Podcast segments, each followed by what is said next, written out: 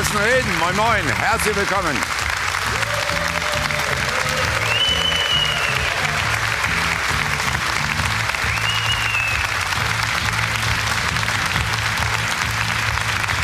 Schön, dass Sie nach drei Monaten endlich alle wieder da sind. Ich muss ehrlich sagen, ich habe Sie auch ein ganz kleines bisschen vermisst. Und endlich, liebe Zuschauer, endlich meldet sich die Bundesliga wieder zurück. Da wird traditionell äh, natürlich erstmal im Pokal vorgeglüht, wobei es durchaus passieren kann, dass der eine oder andere Stern auch schon verglüht. So geschehen gestern bei Eintracht Frankfurt. Zum ersten Mal nach 22 Jahren ist der Titelverteidiger wieder in Runde 1 raus. Darüber reden wir natürlich und wir schauen auch auf den Pokal Pokalsieger, Besieger nach Ulm. Vorausschau genauso auf die Bundesliga. Der FC Bayern ist wieder der große, der erklärte Favorit. Und da freut es mich besonders, dass wir gleich zum Beginn den Präsidenten da haben. Herzlich willkommen, Uli Hoeneß.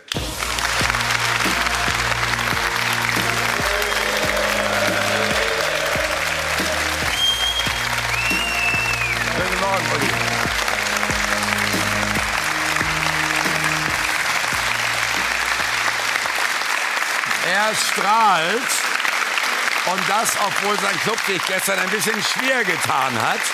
Der FC Bayern, der FC Bayern ist mit einem blauen Auge davongekommen. Was ist da schiefgelaufen in Drochtersen-Assel? Ja, ich glaube, unsere Mannschaft hat nicht gut gespielt, gar keine Frage. Aber äh, im, in der ersten Runde Pokal muss man nur weiterkommen. Wir hatten ja am letzten Sonntag im Supercup ein tolles Spiel in Frankfurt und Deswegen vergessen wir das Spiel mal gestern, das war nicht gut, aber ähm, ich glaube, unsere haben geschaut, dass sie möglichst sich nicht verletzen, damit sie am Freitag in Hoffenheim alle spielen können.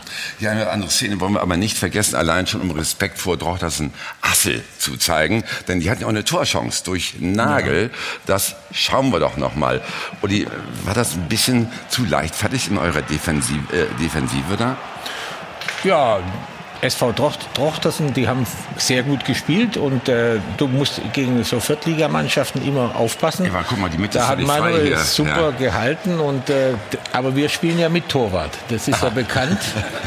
Und äh, deshalb äh, haben wir eben den Manuel und der hält uns in solchen äh, Situationen im Spiel war auch der Einzige, der heute in der Zeitung als Note eine 3 bekommen hat.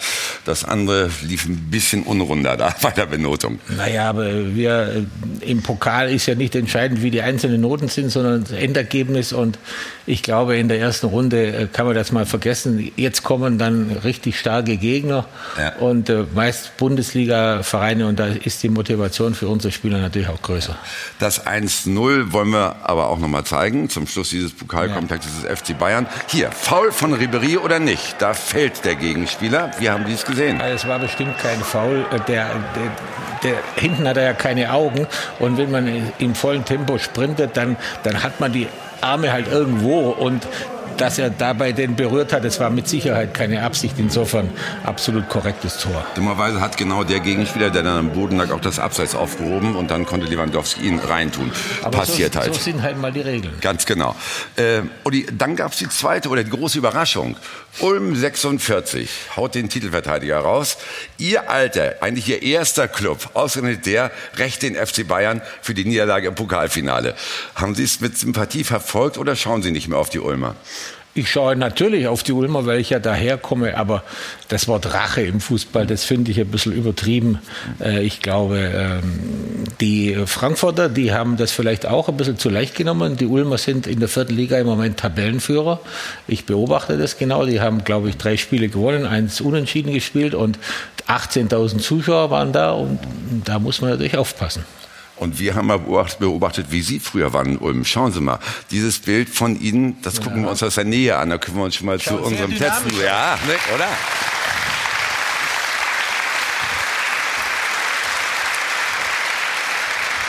Da war der Uli Hoeneß noch voll im Saft.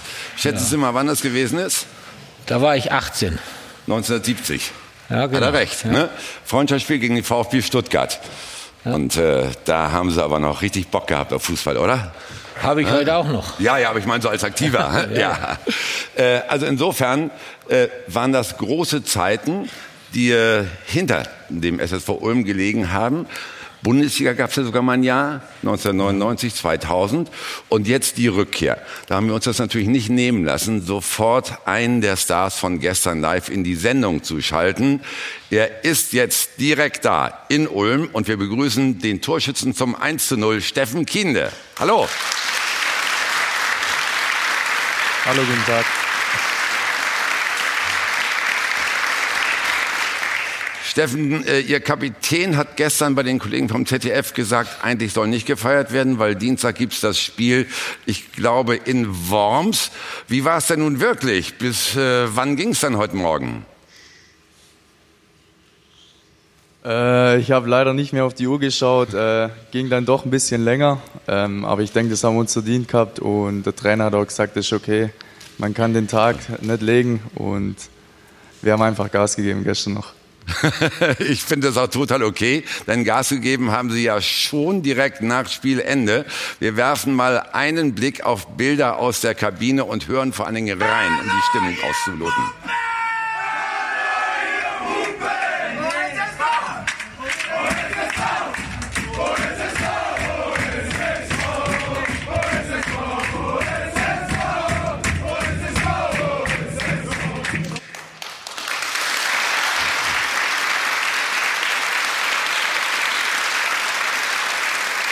Ich will, ich will da gerne mal den Uli Hoeneß reinnehmen. Uli, gibt es da einen Unterschied zwischen bei solchen Feierlichkeiten in der Kabine zwischen Bundesliga und Regionalliga? Ist das, was die Ulmer da vorführen, noch ursprünglicher, mehr aus dem Bauch raus?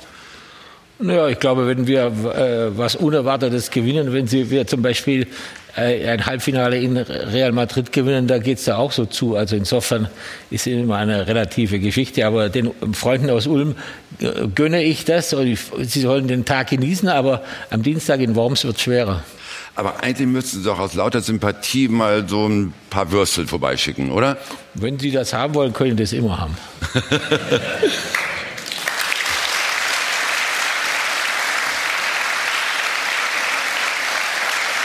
Steffen, haben Sie es mitbekommen? Der Präsident des FC Bayern, einst auch Spieler von Ulm 46, bietet an, ein paar Würstchen vorbeizuschicken. Mit Sicherheit nicht als Dank, dass Sie die Frankfurter geschlagen haben, sondern aus reiner Sympathie zu seinem alten Verein.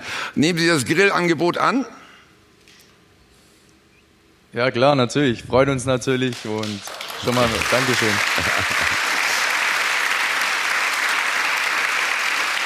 Jetzt, jetzt mal ganz im Ernst. Hatten Sie wirklich überhaupt damit gerechnet, dass sowas passieren konnte, dass Sie den Titelverteidiger rauswerfen könnten? Ja gut, wir haben uns gesagt, äh, von zehn Spiele werden wir wahrscheinlich neun oder acht verlieren. Und äh, am Samstag muss es einfach das Spiel sein, wo wir vielleicht gewinnen können, wo die Frankfurter einen schlechten Tag haben, wo wir einen Sahnetag haben und wo das Glück auch auf unserer Seite ist. Und so war es dann einfach gestern. Äh, die Frankfurter hatten ein paar Pfostenschüsse, äh, Abseitstore gab's und wir haben halt äh, mit 2-0 dann geführt.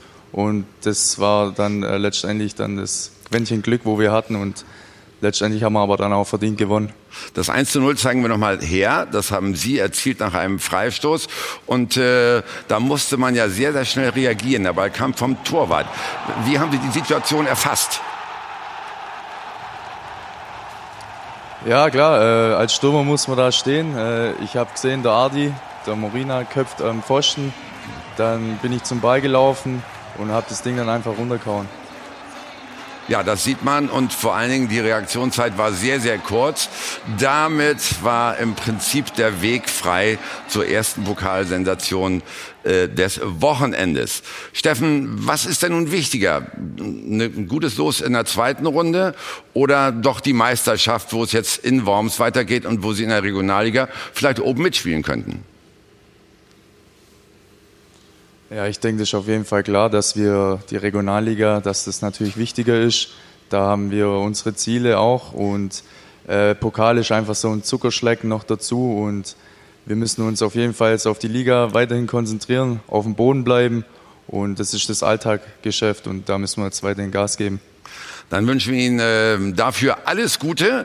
Und wenn es ganz schräg läuft, dann kriegen Sie halt als nächsten Club den FC Bayern. Uli, äh, würden Sie annehmen das los, oder? Wenn das kommen würde. Ja, ich komme immer gerne nach Ulm. Insofern ist das eine, wäre das eine schöne Sache. In dem Sinne alles Gute nach Ulm. Danke, Steffen Kinder. Vielen Dank. Danke.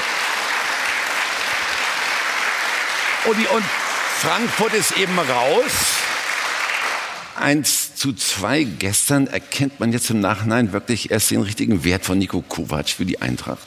Ja, das ist mir noch zu früh. Am ersten äh, ernsthaften Spieltag in der neuen Liga äh, jetzt hier schon äh, Urteile abzugeben, das ist viel zu früh. Diese Pokalsensation hat es immer wieder gegeben. Der FC Bayern hat mal in Weinheim verloren, wir haben mal in Bayreuth verloren. Also das, das ist, oder in Festenbergskreuth mit der vollen Kapelle. Also insofern das lässt, äh, dieses eine Spiel lässt keinen Rückschluss auf äh, die Trainersituation zu. Da muss man den Jüngeren erklären, Festmerksgreuth, das ist heute Gräuter Fürth, war ein Zusammenschluss. Ja, ja, ne? Also die ja. 17-, 18-Jährigen wissen das, glaube ich, noch gar nicht. Haben sie wieder was gelernt. Wir sind aber dadurch zum FC Bayern gekommen. Da hat sich ja nicht ganz so viel verändert im Kader. Der neue FC Bayern ist eher der alte FC Bayern. Aber der Trainer ist eben neu, Nico Kovac. Über ihn läuft vieles. Es gibt weiter ein sehr erfolgsorientiertes Arbeiten, aber auf der anderen Seite haben wir auch Risiken. Einen Titel, den Supercup hat Nico Kovac schon mal geholt mit seinen Bayern. Ich bin zufrieden und ähm, hoffe natürlich, dass uns dieser Titel in der Zukunft noch äh, ja, stärkt doch es dürfen, sollen, müssen weitere Titel folgen. Der Vorstandsvorsitzende baut da schon mal ein bisschen Druck auf. Wir haben große Ziele dieses Jahr, da mache ich keinen Hehl raus. Wir möchten in allen drei Wettbewerben erfolgreich sein, nicht nur in der Bundesliga, sondern auch in der Champions League. Wir werden versuchen, dieses Jahr anzugreifen ohne groß auf dem Transfermarkt angegriffen zu haben. Dafür mit Angreifer Robert Lewandowski, der doch eigentlich so dringend weg wollte. Mit Lever habe ich äh, zweimal gesprochen, einmal während der Weltmeisterschaft und einmal danach. Und äh, Lever ist ein Top-Stürmer. Eine weitere, eher psychologische Baustelle, die enttäuschten deutschen Nationalspieler. Ich glaube, die wollen in diesem Jahr ganz einfach die Scharte für Russland auch so schnell wie möglich vergessen machen. Und ähm, deshalb wünsche ich mir, dass insbesondere die auch in diesem Jahr Vollgas geben und dann eben zeigen, dass das in Russland wirklich nur ein Betriebsunfall war.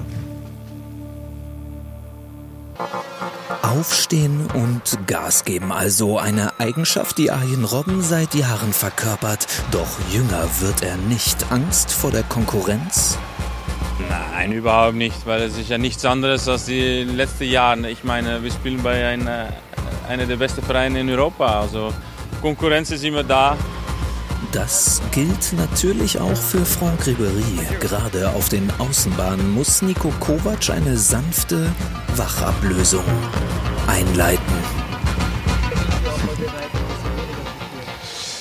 Ich glaube, wir sind ein Gruppe und wir haben äh viele Spieler diese Saison. Du weißt, wir brauchen ganze Mannschaft, ganze Spieler. Diesen Kader geschickt zu moderieren, ist sicher eine der größten Kovac-Herausforderungen. Ich glaube, er hat äh, richtig äh, immer gute äh, äh, Disziplin auch mit, äh, mit seiner Mannschaft. Das stimmt. Wird sich die Mannschaft dran gewöhnen müssen? Stichwort Handyverbot. Kovac weiß genau. Wir haben große Ziele dieses Jahr, da mache ich keinen Hehl raus. Und so schön, so herausfordernd der Job als Bayern-Trainer auch sein mag, da ist eben auch ein großer Erfolgsdruck für Nico Kovac.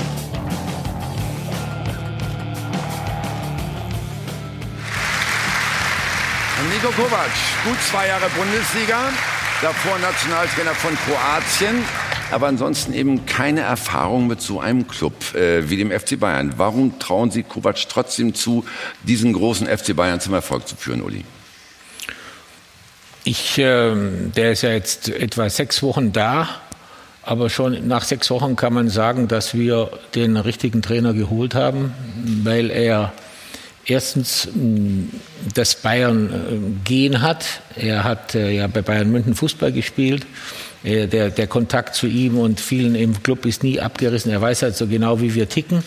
Er weiß auch, was äh, man beim FC Bayern von ihm erwartet. Und all das, was wir äh, so bei der Verpflichtung äh, hineininterpretiert haben, das lässt sich jetzt schon sehen. Es wird hart gearbeitet, es wird wieder auf Disziplin großen Wert gelegt. Die Spieler haben nicht mehr so viele Freiheiten wie auch schon. Und ähm, deshalb bin ich hundertprozentig überzeugt, dass wir eine sehr, sehr, sehr gute Saison spielen werden. Hört sich alles schön an. Aber so ein Verein wie der FC Bayern hat 22 Diven im Kader. Mhm. Ist das nicht doch ein anderes Kaliber? Muss man da halt nicht doch auch Moderator sein und nicht nur Fußballlehrer? Ich kann daran, äh, ich möchte daran erinnern, vor einem Jahr haben wir einen der größten Trainer der Welt verpflichtet, Carlo Ancelotti. Der hat alles gewonnen, alle Champions League Siege gewonnen. Und das ist total in die Hose gegangen. Und deshalb äh, ist nicht der Ruf und der Name entscheidend, sondern was ein Trainer daraus macht. Und deshalb bin ich sehr, sehr glücklich, dass wir mit Nico Kovac einen Mann haben, der noch Hunger hat, der äh, den Verein voranbringen will, der die Sprache der Spieler spricht, der auf Augenhöhe mit den Spielern sprechen kann. Dass wir einen Kader haben, der manchmal Probleme machen wird, das weiß er, das wissen wir. Er wird das machen. Äh, schön, dass Sie optimistisch sind, aber Sie haben ja nun auch noch, ich sag mal, äh, keine widrigen Winde gehabt in der Vorbereitung. Kann Kovac das denn? Kann er einfach Moderator sein?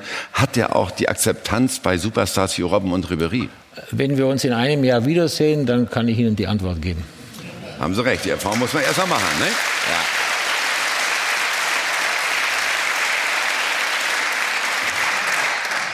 Äh, Nico Kovac war aber ja nicht unbedingt erste Wahl. Äh, Sagen Sie. Ja, sag ich und hat man ja auch so gesehen. Erste Wahl war Jupp Heynckes. Ja? Genau, siehst du? Und als Jupp Heynckes abgesagt hat, ja. Dann haben wir uns Nico, für Nico Kovac entschieden. Und ob der erste, zweite oder dritte Wahl war, das ist ja nur Spekulation der Medien. Was wirklich bei uns los war, weiß doch außer uns keiner. Und wir haben nie darüber gesprochen. Wir werden darüber nicht sprechen, also müssen Sie das so akzeptieren. Das würde ich auch gerne tun, aber dazwischen vor Nico Kovac war ja auch noch die Absage von Thomas Tuchel. Das stimmt ja nicht. Das also, stimmt wie, wie ja nicht. Der hat ja nie abgesagt. Er hatte nur vorher in äh, Paris, in, zugesagt. Paris zugesagt, obwohl es dem hat es einfach zu lange gedauert, dass wir mit äh, Jupp Heynckes äh, so lange gewartet haben, was ja auch verständlich war bei einem so großen Trainer wie Jupp Heynckes wartet man bis zum allerletzten Tag und äh, da ist er nervös geworden und hat ihnen Paris zugesagt, was ich akzeptieren muss.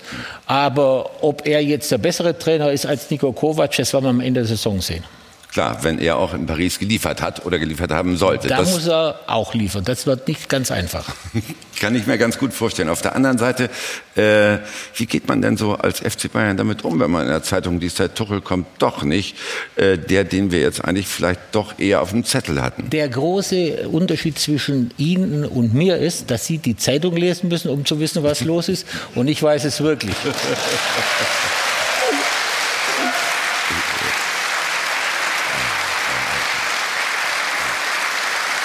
Aber aber dann würde ich sagen. Und das Märchen, das Märchen, dass der unsere erste Wahl war, ist einfach falsch. Aber dann mehr möchte ich dazu nicht sagen. Na, machen Sie mich doch mal ein bisschen schlauer. Nein, wir, wir, sind, gut, wir sind gut damit gefahren. Wir sind gut damit gefahren, dass wir unsere Entscheidungen unbeeinflusst von außen äh, treffen. Und damit ist der FC Bayern 30, 40 Jahre relativ weit gekommen und so soll es auch bleiben. Äh, natürlich ist es in der heutigen Medienwelt, wo ja auch noch die Online-Dienste und äh, und dieses Zeug alles dazugehört, dazu kommt und man meint ja, wie wichtig das alles ist. Aber das Allerwichtigste ist, dass man innerhalb des Clubs eine klare Meinungsbildung hat, die haben wir uns äh, gemacht und dann Entscheidungen trifft. Und wir waren fokussiert nach der Absage von, ähm, von Jupp Heynckes dass wir jetzt uns nach dem Telefonat mit, äh, mit äh, Herrn Tuchel äh, auf äh, Niko Kovac konzentrieren. Hassan ist nach Frankfurt gefahren, hat äh, innerhalb von zwei Stunden alles klar gemacht und der ist unser Trainer und wir sind sehr, sehr zufrieden, dass wir diese Wahl getroffen haben. Gut, aber dann haben Sie ja doch mit Thomas Tuchel telefoniert. Dann hat er Ihnen wahrscheinlich gesagt, ich gehe nach Paris, oder? Er hat uns mitgeteilt, dass ja. er jetzt nicht mehr äh, telefonieren ja. kann. Dann war es ja doch, ja, doch eine Absage. Ist doch keine Absage. Abgesagt hätte, hat, hat mir ja nur jemand, wenn ich mit ihm verhandle. Ich habe mit ihm gar nicht verhandelt. Also der hatte kein konkretes Angebot nein, auf dem Tisch. Nein. Gut, dann kann ich es nachvollziehen. Okay. Aber warum haben Sie denn wirklich so lange jetzt an Jupp Heynckes festgehalten? Schön, super Trainer, auch eine persönliche Beziehung, klar. Aber es hat sich irgendwann herauskristallisiert, äh, der Morg nicht mehr. Ja, äh, wenn, wenn man überzeugt ist von einem äh, Menschen, der uns in der größten Not, und wir waren nach dem Paris-Spiel im September 2017 in der größten Not, der uns aus, auf Deutsch gesagt aus der Scheiße rausgeritten hat, dann lässt man den nicht so leicht als äh, Lösung fallen. Und ich bin bekannt dafür, dass ich sehr hartnäckig bin und erst, wenn es gar nicht mehr geht, aufgebe. Und als wir dann äh, gemerkt haben, oder ich auch gemerkt habe, dass es eben nicht mehr geht, dann haben wir uns mit anderen Themen beschäftigt. Und das ist, finde ich, in unserer Gesellschaft keine schlechte Einstellung. Oder sollte Jupp Heynckes Platzhalter für Julian Nagelsmann sein, der erst 2019 kommen konnte laut Vertrag? Das sind alles so Spekulationen. Julian Nagelsmann ist ein ganz toller Trainer. Das glaube ich. Das ist ein, junger Mann, der, der fantastischer Trainer ist. Aber Julian Nagelsmann ist in dem Alter und mit dieser Vita, glaube ich, äh, noch drei, vier, fünf Jahre zu früh für Bayern München. Der wird sicherlich mal ein Trainer sein, der Bayern trainieren kann, aber nicht jetzt. Also Sie hatten ihn nie im Auge für 2019? Nein. Äh, weil äh, Sie sind ja mit Dietmar Hopp ganz gut befreundet, der von vornherein gesagt hat, Nagelsmann bleibt bis 2019, was ja jetzt auch stimmt. Jetzt geht er erst 2019 nach Leipzig. Und äh, da hat man nicht mal besprochen vor, pass mal auf, dann wäre da vielleicht in einem Jahr was für uns, lieber Dietmar. Wenn ich mit Dietmar Hopp Golf spiele, dann spreche ich nicht mit über Julian Nagelsmann, sondern warum der Ball nicht ins Loch gegangen ist.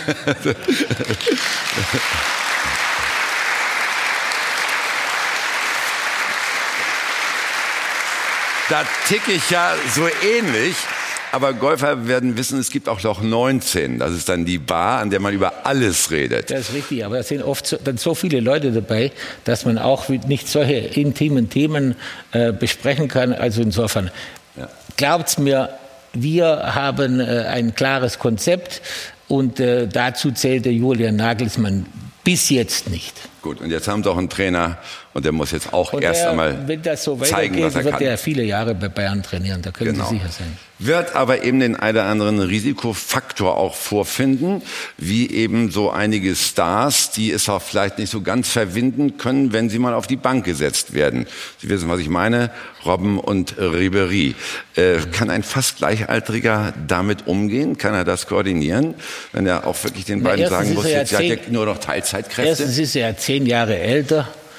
Und zweitens äh, ist es eine, nicht eine Frage des Alters, sondern um, äh, auch der Persönlichkeit. Und Nico ist ein gestandener Fußballprofi, der nicht nur äh, Frankfurt trainiert hat, sondern die kroatische Nationalmannschaft, die gerade Vize-Weltmeister geworden ist. Die meisten Spieler äh, hat er damals ausgesucht für Kroatien. Also insofern, der weiß schon, worauf es ankommt. Und äh, einerseits, ich verstehe manchmal die ganze Welt nicht. Einerseits wird dem FC Bayern vorgeworfen, dass wir nicht fünf teure Spieler für 500 Millionen Euro gekauft haben. Das besprechen wir auch noch nachher. Andererseits, andererseits sagt jeder, ja, aber bei dem Kader, da gibt's doch Probleme mit den, mit den Stars. Wenn wir jetzt noch drei teure Spieler gekauft hätten, ja, dann würden sich diese Probleme ja noch potenzieren. Also was wollen die Leute? Entweder Sie wollen äh, äh, äh, farblose Spieler, die nichts sagen, wenn sie auf der Bank sitzen, oder teure Spieler, die die Maul aufmachen, wenn sie auf der Bank sitzen. Nein, am besten ist, man hat einen Kader, der ausgewogen ist. Und wir haben uns schon Gedanken gemacht und wir sammeln im Moment ein bisschen Geld ein für den Fall, dass wir nächstes Jahr mal etwas größer einkaufen müssen. Aber das entscheiden die Spieler, die jetzt im Kader sind, ob wir nächstes Jahr mehr tun oder nicht. In diesem Jahr sahen wir es nicht als notwendig an, groß Geld auszugeben. Und nur Geld auszugeben, damit das Sommerloch der Medien gefüllt ist, das ist ja nicht ziemlich zwecklos. Das behalte ich noch mal im Hinterkopf. Weil genau dieses Thema wird uns nachher noch rühren, Uli. Äh, ich will aber in diesem Fall gerne noch bei Robben und Ribery bleiben und Sie erinnern an einen Satz, den Sie halt wirklich in dieser Personalie vor ungefähr einem Jahr gesagt haben. Hören wir mal rein. Das sind zwei Weltstars, die nicht gerade darauf warten, dass junge Spieler kommen, um ihnen Spielzeit zu schenken. Setzt du die auf die Bank, findest du keinen von ihnen zehn Minuten nach Spielschluss noch in der Kabine. Sind denn da nicht Probleme einfach schon programmiert, wenn äh, Kovac denen halt nicht mehr die volle Einsatzzeit geben kann? Nein, die sind ja jetzt wieder ein Jahr älter geworden und ich glaube, äh, Nico Kovac hat, was ich weiß, äh, schon das eine oder andere mit beiden gesprochen. Wir haben mit, mit äh, Serge Gnabry und mit äh, Kingsley Coman zwei fantastische Spieler, die auf beiden Positionen spielen können. Und es wird jetzt äh, ein, ein Kunststück sein, das so auszutarieren, dass es funktioniert. Und ich bin überzeugt, dass die beiden Spieler, äh, Arjen und auch Frank, Verständnis haben werden, wenn sie mal nicht spielen, weil nur so kann der, der, der Übergang von der älteren Generation zur, zur jüngeren Generation funktionieren. Das ist Teil des Geschäfts und unter diesen Voraussetzungen hat der FC Bayern auch beide Verträge verlängert, dass sie auch da aufma darauf aufmerksam gemacht wurden, dass wir in einem Übergangsjahr sind und dass sie bereit sein müssen, auch mal den Jüngeren den Vortritt zu lassen. Das zu moderieren, das ist Aufgabe des Trainers. Haben Sie auch persönlich mit den beiden mal darüber gesprochen? Ja, ich habe ja natürlich äh, keine offiziellen Gespräche geführt, aber man läuft sich ja so oft über den Weg. Das Verhältnis zu all diesen Spielern ist so gut, fast freundschaftlich, dass man doch da äh, das eine oder andere Wort mal wechselt. Mhm. Risikofaktor Lewandowski, der annonciert ja öfter mal so einen Abgang, den er vielleicht vorhat. Jetzt trifft er im Supercup dreimal, trifft gestern im Pokal. Also, haben Sie den jetzt im Griff? Den, den, der, den hatten wir immer im Griff. Und, äh, ja, aber er wir, ja weg, wir, oder? Wir, äh, wir hatten nur seinen Berater nicht im Griff. Ah. Und dem haben wir keine Gesprächszeit gegeben. Ich habe ihn mal ausrichten lassen. Ich habe für ihn, einen, er hat vier, fünf Mal versucht, auch bei mir, bei Karl-Heinz, bei Hassan einen Termin zu kriegen. Ich habe ihm gesagt, ich habe erst am 2. September um 14.30 Uhr Zeit.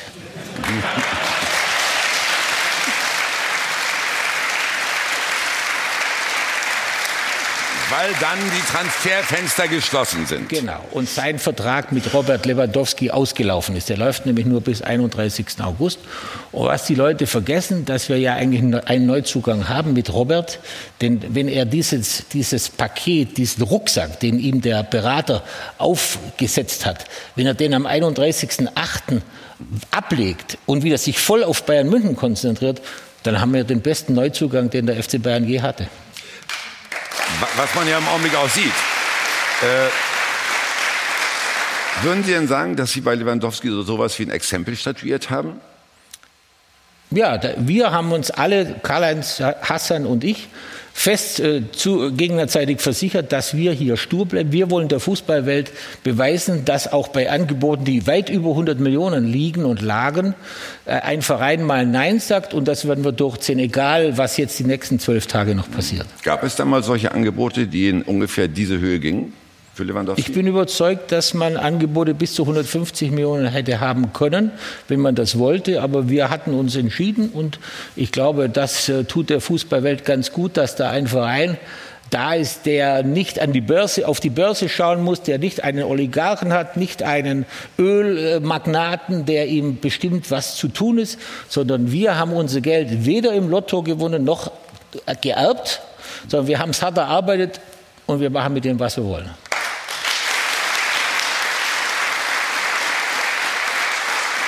Wie sicher sind Sie denn, dass ein Robert Lewandowski das jetzt so akzeptiert für die gesamte Saison? Oder glauben Sie, dass im Winter noch was, wieder was kommen könnte oder dass er wieder mal in der Kabine stänkert? Nein, das glaube ich nicht. Robert, äh, es war uns allen klar, jetzt ist er im August wird er 30 oder jetzt in diesem Monat wird er 30 und äh, Robert wusste genau, wenn er noch den ganz großen Vertrag kriegen will, dann muss er das jetzt machen. Und sein Berater hat das auch gewusst.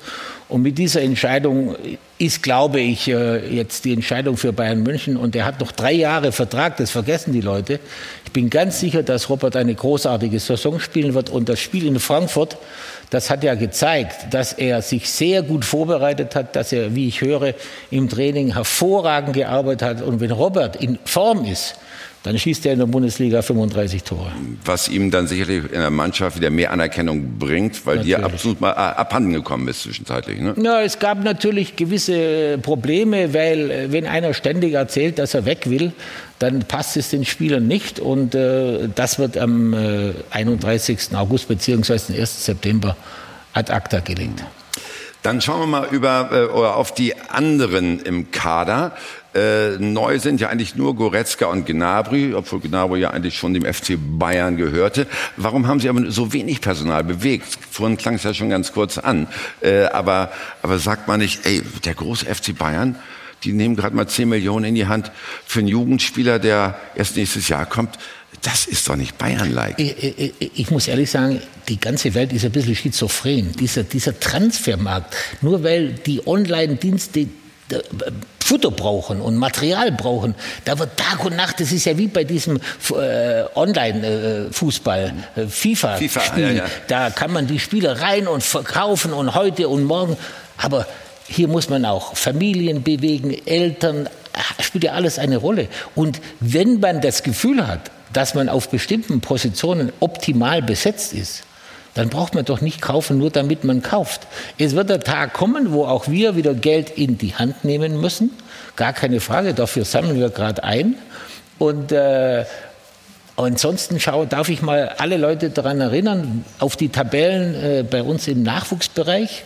Die U17 ist Tabellenführer, die U19 ist Tabellenführer, die U23 ist Tabellenführer. In zwei, drei Jahren wollen wir die wesentlichen Spieler aus diesem Bereich holen und immer wieder mal einen speziellen tollen Transfer machen. Das ist eine Politik, die wir uns vorgenommen haben und mal schauen, ob sie funktioniert. Wenn ich mal gegenhalten darf. Schön und gut mit dem Blick auf den Nachwuchs.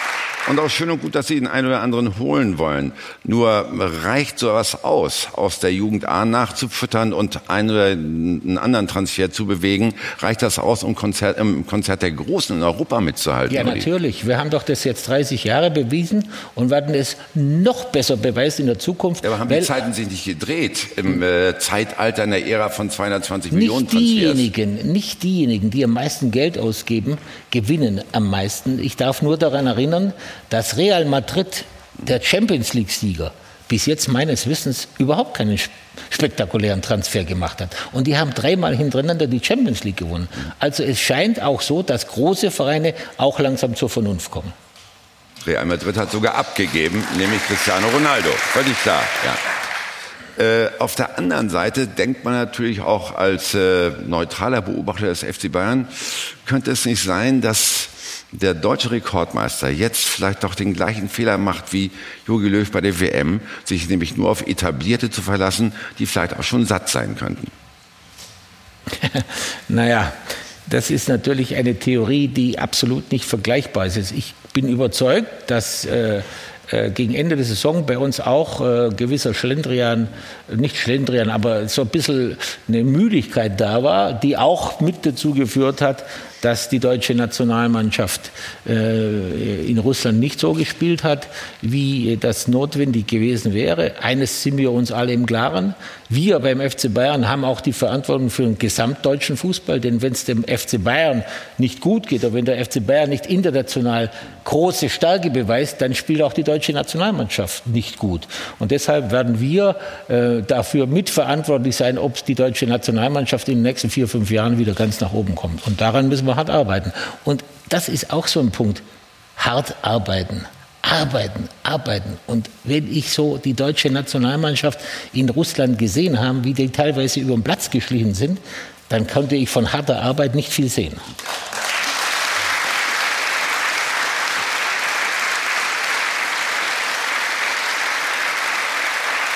Das ist schön und gut. Aber da waren ja auch fünf Bayern-Spieler dabei. Das, ich schließe die Bayern-Spieler hier mit ein. Auch unsere Spieler haben dort ja. nicht die Leistungen gebracht, die notwendig sind. Und deswegen werden sie auch jetzt äh, bei uns hart arbeiten müssen, um wieder die Leistungen zu bringen, die man von ihnen erwarten kann. Und ich bin überzeugt, dass wir spätestens in den nächsten sechs, acht Wochen wieder entsprechende Leistungen auch von den Nationalspielern sehen, die sicherlich äh, auch bei der WM nicht optimal gespielt haben, bis auf Manuel Neuer. Damit sind wir auch bei den weiteren Personalien des FC Bayern, des FC Bayern, denn es ist ja noch nicht alles durch. Sebastian Rudi zum Beispiel könnte in der nächsten Zeit den Club verlassen. Bei Boateng ist auch noch vieles offen. Darüber reden wir gleich mit dem Präsidenten des FC Bayern Hönes, des FC Bayern München, Uli Hönes. War, ein freudscher Versprecher, ne? oder?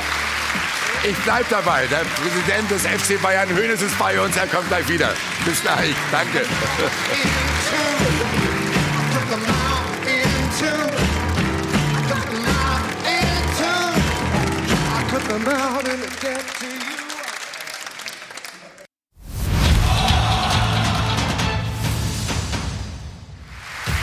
Wir sind zurück bei Von Torra, der Fußballtalk und haben Uli Hoeneß zu Gast.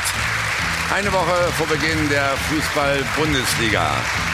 Der Präsident des Rekordmeisters fühlt sich gut aufgestellt, aber es steht im Raum, ob sogar noch Spieler abgegeben werden. Sebastian Rudi ist ein Kandidat, Leipzig ist in der Verlosung, Schalke ist in der Verlosung. Wie ist der Stand der Dinge, Uli?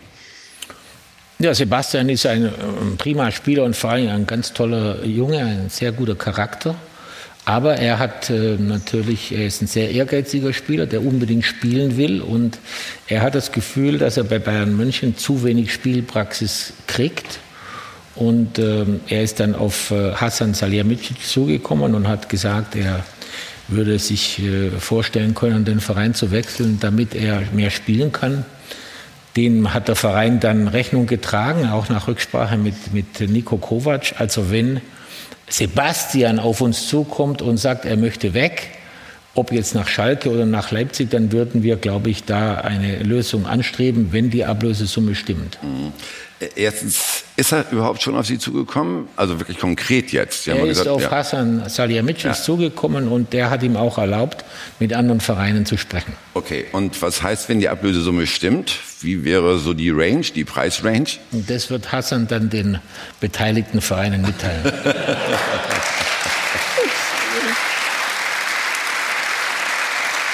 Man las eine Zahl rund 15 Millionen. Ja, die werden sicherlich nicht reichen. Die werden nicht reichen? Nein. Oh, meine Güte. Ja. Haben, äh es kann nicht sein, dass der FC Bayern immer bezahlen soll wie so ein Weltmeister und die anderen wollen bei uns alles umsonst. Das geht natürlich nicht.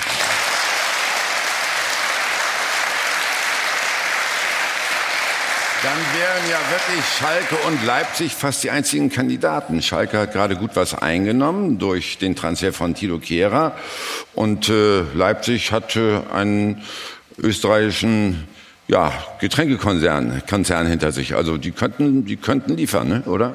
Beide. Wenn Herr Mattetüs seine, sein, seine Täschchen ein bisschen aufmacht, dann lugt da einiges raus. Ja?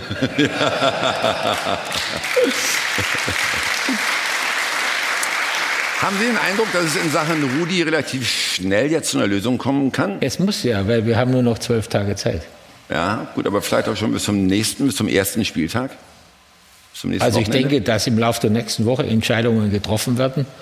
Und ähm, dann warten wir noch mal ab. Aber ich sage auch noch einmal, wenn es da keine Lösung gibt, ich bin ein glücklicher Mensch, wenn Sebastian bei uns bleibt, weil er ein toller Junge ist, der dem FC Bayern gut zu Gesicht steht. Und wenn, er, wenn sich die Gespräche mit den Vereinen oder mit er mit den Vereinen zerschlägt, bin ich glücklich, wenn er bleibt. Was würden Sie ihm denn raten, wenn Sie sein Berater wären? Leipzig oder Schalke? Da habe ich äh, nichts damit zu tun. Das muss der Spieler selbst wissen. Er hat die Gespräche mit beiden Vereinen offensichtlich geführt und er muss dort äh, seine sportlichen äh, sagen wir, Perspektiven beurteilen und dann soll er eine Entscheidung treffen. Und wenn die am Ende, sage ich noch einmal, dazu führt, dass er bei uns bleibt, ja. ist es nicht schlimm. Gut, und Boateng steht dann auch noch im Schaufenster. Warum das denn? Sie haben doch, wenn er geht, nur noch drei Innenverteidiger. Ja, meines Wissens kann man nur mit zwei spielen. Ja, aber einer verletzt sich auch mal. Dann haben wir immer noch zwei. Und wenn sich zwei verletzen? Ja, und wenn sich vier verletzen, haben wir auch gar keine mehr.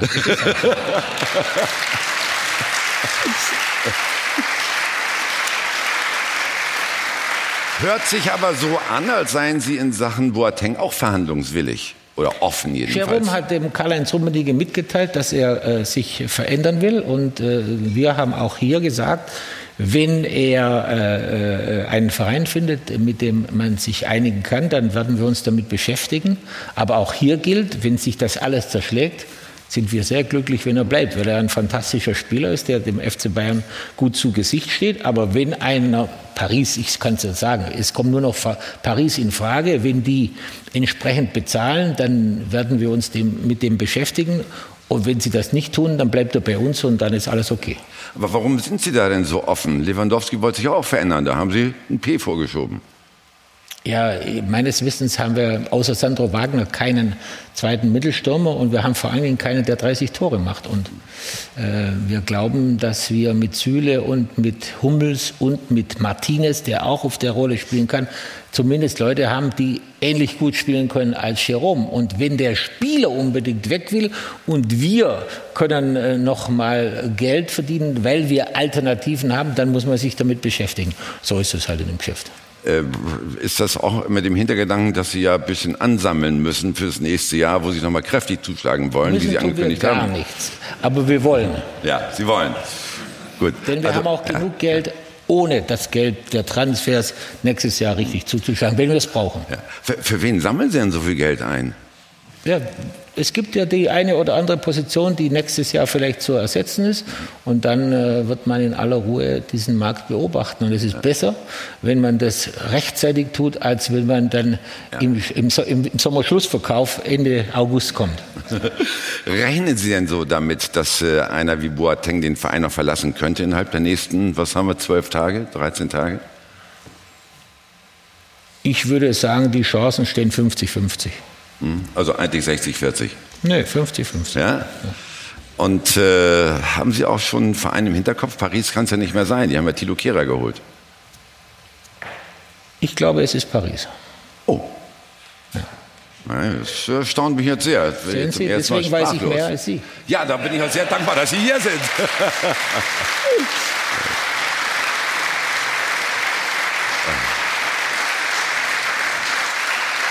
Da, da, da hat der Thomas Aber Tuchel aber will natürlich vor. wissen, dass die, die, dieser Verein in Paris, die müssen den Gashahn in Katar nur einen halben Millimeter nach rechts drehen. Dann kommen da 100 Millionen Dollar raus. Und wenn du diese Möglichkeiten hast, dann spielt das keine Rolle, ob Thilo Kehrer nach Paris gegangen ist oder nicht. Ja, aber kriegen die das da wirklich mit dem Financial Fair Play hin? Die haben Neymar, die haben Mbappé, die haben jetzt Kehrer und noch Boateng. Also irgendwann muss doch mal äh, die UEFA sagen, Schluss hier, das äh, ist äh, nicht zu klären mit dem Financial, ist nicht in Einklang mit dem Financial Fair Play. Dieses ganze Financial Fair Play- können sie in die Tonne klopfen, das ist sowieso nichts wert.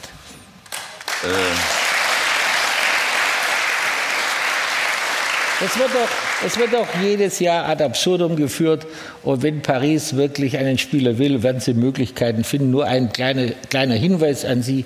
Man kann einen Spieler für eine, ein Jahr ausleihen und einen Kaufvertrag fürs nächste Jahr machen. Dann fließt das Geld halt nächstes Jahr. Bei den derzeitigen Zinsen überhaupt kein Problem. Und schon ist das Financial Fair Play umgangen. Untergraben oder unterwandert, ja. Nein, es ist umgangen. Es ist ganz legal umgangen. Kommt denn für den FC Bayern in Sachen Boateng eine Ausleihe in Frage oder wäre es eher ein Verkauf? Eine Ausleihe kommt nur dann in Frage, wenn ein festes Kaufangebot für nächstes Jahr da ist. Unwiderruflich. Also ohne Option, sondern unwiderruflich. Einseitige. Ich habe verstanden, Herr Hönes. Dankeschön.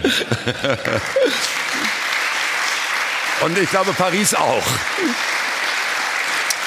Lassen Sie uns zurückkommen auf die Bundesliga, weil da sind ja noch 17 Wettbewerber im Boot und äh, gegen die Und muss man. sehr gute. Das meine ich, ne? Also wer, wer ist der größte Herausforderer Ihrer Einschätzung nach?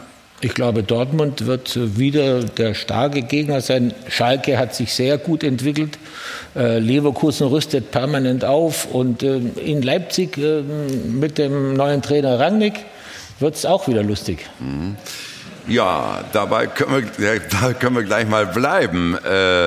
Wie ordnen Sie das denn ein, diese Doppelfunktion von Ralf Rangnick? Was halten Sie davon?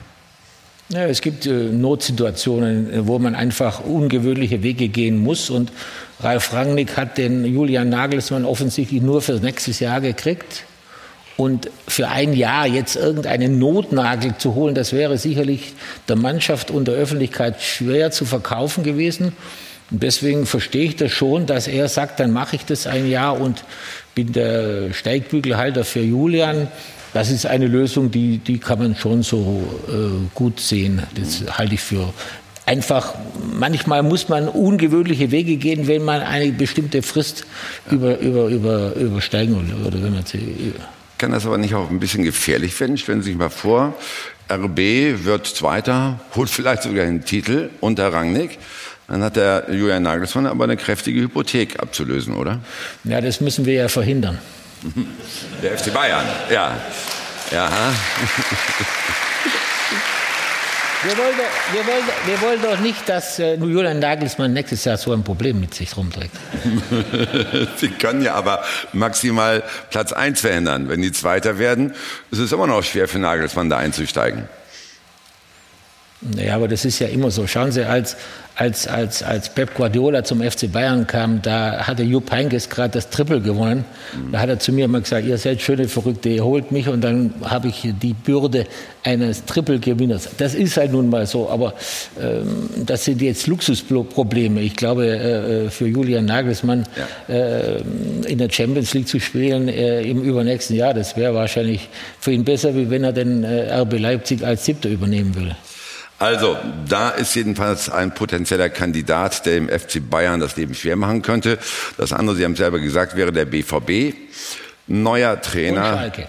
Ja, machen wir hintereinander ja. weg. Erst Dortmund, neuer Trainer, neue Spieler, neuer Teammanager. Passt das alles zusammen? Stimmt das Gesamtpaket jetzt Ihrer Einschätzung nach? Das kann man noch nicht beurteilen, aber ich glaube, Sie haben, Sie haben in der Breite äh, Ihren Kader sehr gut verbessert, muss ich sagen, mit jungen, ehrgeizigen Spielern, Delaney und so weiter. Das sind gute Spieler, die man, äh, die man sich gut vorstellen kann. Sie haben jetzt eine ganze Menge Berater. Ja, Sie müssen ja demnächst mit dem, mit dem äh, Gelenkbus fahren, wenn alle mitfahren wollen. Ja, und äh, ich hoffe, dass das gut geht, ja. Ja, wenn wir aufs Personal schauen, da haben wir nochmal die Namen. Also insgesamt über 70 Millionen investiert. Äh, haben aber über 100 Millionen für äh, Dembele bekommen. Also insofern ja. äh, relativiert sich das. Und für Aubameyang auch noch was. Da wurde teilweise schon was reinvestiert, aber trotzdem, Sie sind finanziell gut ja. dabei und auch jetzt gut aufgestellt. Ist das Mittelfeld äh, beim BVB aber nicht mal zahlenmäßig zu groß, kann das vielleicht Konflikte auslösen, wenn die zehn Mann für drei Positionen vorhalten? Ja, man muss mal abwarten, ob sie jetzt noch einen Mittelstürmer kaufen. Ich glaube, das ist das äh, erste Problem. Es sei denn, sie spielen ohne Mittelstürmer. Das kann man ja auch taktisch machen. Ich bin jetzt ein Freund, dass man einen klaren, starken Nummer 9 hat. Warten wir doch mal ab. Aber wie Sie sich das im Mittelfeld vorstellen, das ist Sache von Herrn Favre ja. und nicht unser Problem. Das werden wir dann sehen, wenn die die ersten Spiele gemacht haben. Lucien Favre war ja auch schon mal, Sie haben das Stichwort geliefert, beim FC Bayern zumindest so im Hinterkopf drin. Ist ja auch ein Freund von Karl-Heinz Rummenigge. Ja. Warum ist das nicht zustande gekommen? Das ist richtig, dass wir uns mit dem Thema in vielen Jahren immer wieder mal beschäftigt haben. Ich kann mich entsinnen, bevor wir Pep Guardiola oder als wir Pep Guardiola gewonnen war das auch mal ein Thema oder haben wir immer wieder geisterte der Name durch unsere Diskussionen. Aber irgendwie hat man nie richtig zugepackt und Warum das genau ist, das kann ich jetzt auch nicht sagen. War genau jetzt eigentlich auch ein Thema, so um Nachfolger von Heinkes zu finden? War der Name da mit bei Der Ihnen? war da auch in, dem, in, den, in den Gesprächen mit dabei, aber da sind wir auch nicht richtig weitergekommen. Mhm. Gut, aber ist einer, der den BVB weiterbringen kann? Er hat überall, wo er ge gearbeitet hat, bewiesen, dass er eine Mannschaft weiterbringt. Das war in Gladbach so. Äh, das wird äh, am Anfang in Nizza auch sehr stark gespielt. Ähm, das wird auch äh, bei Borussia Dortmund nicht anders sein. Und jetzt muss man mal abwarten, wie, wie die neuen Leute und wie, wie das Gesamtgebilde nach den Abgängen von sehr prominenten Spielern der letzten Jahre, wie sich das dann alles anschaut. Und wie sich das auch eben links und rechts aufstellt alles. Matthias Sammer als neuer Berater. Ja. Äh, wie hilfreich kann er sein für den BVB? Ja, Matthias ist ein fantastischer Fußballfachmann, ja, der sieht man ja äh, bei euren Kollegen, macht er ja einen fantastischen Job als, als Reporter. Als, als, als, als, man merkt, dass er Fußball lebt, dass er Ideen hat. Äh, jetzt haben sie noch Sebastian Kehl dazugeholt, haben den Herrn Zorg und für mich ein bisschen viel auf einmal. Aber äh, die werden sich schon zusammenraufen. Sie sagen das alles mit so einem listigen Lächeln auf den Lippen und auch in den Augen. Ja, ich bin immer für klare Verhältnisse, weil ähm, am Ende muss einer den Hut aufhaben, äh, ja. den Sportdirektor. Aber es gibt verschiedene Wege nach Rom und die Dortmunder machen das jetzt so. Äh, in einem Jahr sind wir schlauer. Viele Köche verderben den Brei? Sagen Sie. Und denken Sie? Weiß ich nicht.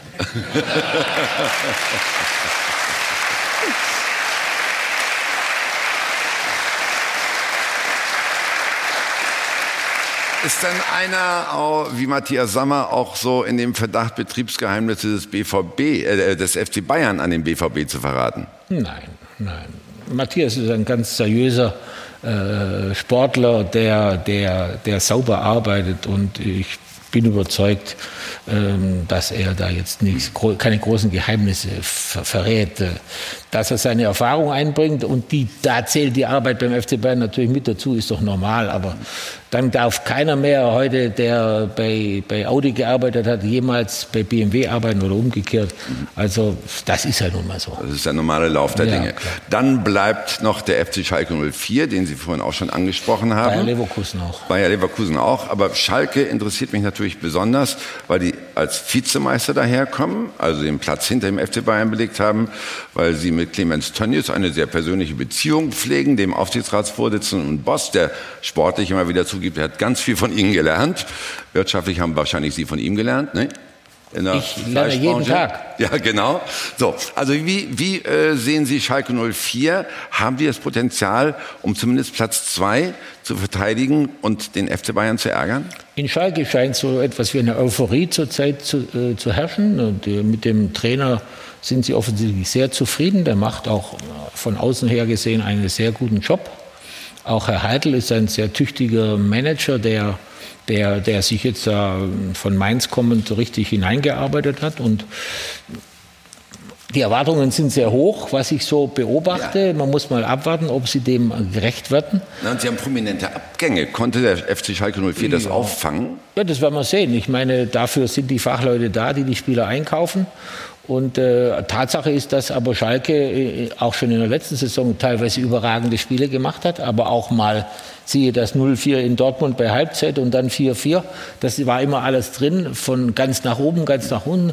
Wenn Sie das stabilisieren können, dann ist es ein Gegner, der vor allen Dingen mit der Begeisterung der Fans, das ganze Umfeld ist euphorisch. Das ist, da lebt, da lebt der Fußball in dieser Stadt und dem Clemens König sowieso alles hinter dem FC Bayern.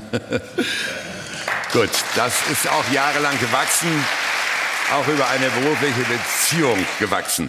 Äh, über allem thront, egal was der Wettbewerb macht, in den letzten Jahren der FC Bayern, sechsmal deutscher Meister am Stück, mit vielen, vielen Punkten Vorsprung. Ganz offen gestanden, Uli, wäre Ihnen mehr Wettbewerb lieber? Karl-Heinz Rummenigge hat das ja schon mal äh, angesprochen in den letzten Wochen. Für uns wäre es besser, wenn, wenn, wenn äh, die Distanz zwischen Bayern München und den anderen Vereinen kleiner wäre, weil das erhöht den Druck, bringt auch bessere Leistungen. Und wenn du, wie wir in den letzten zwei, drei Jahren, immer schon im März, April mit 20 Punkten, 15 bis 20 Punkten Vorsprung äh, äh, zu den Auswärtsspielen fährst, dann ist der Druck nicht mehr ganz so groß. Und das hat meiner Meinung nach auch Auswirkungen auf die Leistungen in der Champions Champions League. Wenn du am Wochenende nicht richtig gefordert bist, dann ist es ganz schwierig, am Dienstag oder Mittwoch, wenn es gegen die starken europäischen Spitzenvereine geht, den Schalter umzulegen.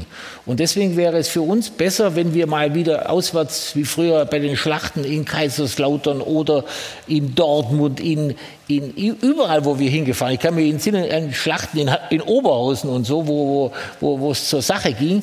Das wäre für uns mittelfristig besser, ja. Aber es muss natürlich am Ende immer so sein, dass wir doch gewinnen. äh, ja. Ist eine wunderschöne Vorstellung, ist auch nachvollziehbar, aber für die Liga vielleicht doch nicht so günstig. Äh, die 50 plus 1 Regel kann ja wirklich auch so mehr Wettbewerb eventuell verhindern. Ist das in Ihrer Einschätzung so? Wir waren dafür, die 50 plus 1 äh, Regelung abzuschaffen Äh, nicht, weil der FC Bayern sich davon Vorteile verspricht, sondern wir wollen äh, den anderen Vereinen die Möglichkeit geben, äh, sich wirtschaftlich vielleicht zu verbessern. Wir wollen auch ihnen ein Alibi nehmen. Die sagen ja immer, der FC Bayern ist vielleicht nicht dafür, damit sie äh, keine Konkurrenz kriegen. Und das ist falsch. Wir sind dafür, die 50 plus 1 Regelung abzuschaffen weil es dem einen oder anderen Verein, siehe Hannover oder anderen, die Möglichkeit gäbe, Investoren äh, hinzuzunehmen. Ich habe auch in dem Zusammenhang nie verstanden, dass Borussia Dortmund äh, äh dagegen ist, weil weil Dortmund hat ja selber nur noch, glaube 15 Prozent von ihrem Kapital selber, obwohl sie die Stimmrechte haben. Und äh, da scheint mir so das Gefühl zu sein, dass man eher die Konkurrenz schwach halten will. Bei Dortmund. Ja, und das ist aber falsch, weil ich glaube, eine gesunde Konkurrenz und die anderen Vereinen die Möglichkeit zu geben, äh, etwas äh, zu, zu verbessern, das sollte man machen. Ich habe auch Verständnis für die Aktivitäten von Herrn Kind, der seit 20 Jahren hier sein ganzes Engagement reinlegt und keine Möglichkeit hat, den Verein mit zu übernehmen. Ja. Äh, wenn wir international schauen, überall ist es so, und da kann Deutschland auf die Dauer, auch wenn Herr Rettich vom FC St. Pauli ganz anderer Meinung ist, aber der sieht ja sowieso alle Dinge anders. Äh, äh aber, aber ich so. schätze St. Pauli wirklich als Verein. Aber St. Pauli darf nicht das Maß aller Dinge in der deutschen Bundesliga sein. Und die Meinung, die dort gilt, die darf nicht für die Bundesliga gelten. Die Abschaffung der 50 plus 1 Regel könnte neue Investoren ins Fußballland Deutschland bringen, damit auch mehr Geld und damit halt wirklich für einen größeren Wettbewerb auf höherem Niveau sorgen. Das vielleicht nur mal für Sie noch für den Hinterkopf. Karl-Heinz Rummenigge, das hat Uli Hoeneß angedeutet, ist ähnlicher Meinung. Wir hören mal rein. Das Originalzitat. Wir müssen ein Interesse daran haben, den Fußball zu entwickeln, auch in Deutschland, weil in Spanien, in England, in Italien, in Frankreich werden diese, diese Dinge anders äh, gesehen, anders gehandhabt. Und äh, ich möchte äh, daran erinnern, Deutschland wird keine Insel der Glückseligen da bleiben. Und entweder wir gehen diesen Weg mit oder wir werden irgendwann eine Zeche zahlen. Ich befürchte, wenn wir so weitermachen, auch bei der DFL, nicht nur beim DFE, nicht nur beim DFB, wird das sehr schwierig werden. Uli, warum ist äh, für Sie und auch für Karl-Heinz Rummenigge das Festhalten 50 plus 1 purer Populismus? Naja, weil man glaubt, dass man, dass man dann äh, äh, nicht äh, fremdes Kapital äh, im Verein hat und man will die, die, die Gelder alle bei den Mitgliedern lassen, bei den Vereinen lassen. Bei uns ist es so geregelt, wir haben ja eine Vereinbarung mit unseren Mitgliedern, dass wir maximal 30 Prozent äh, des Kapitals an Investoren verkaufen dürfen.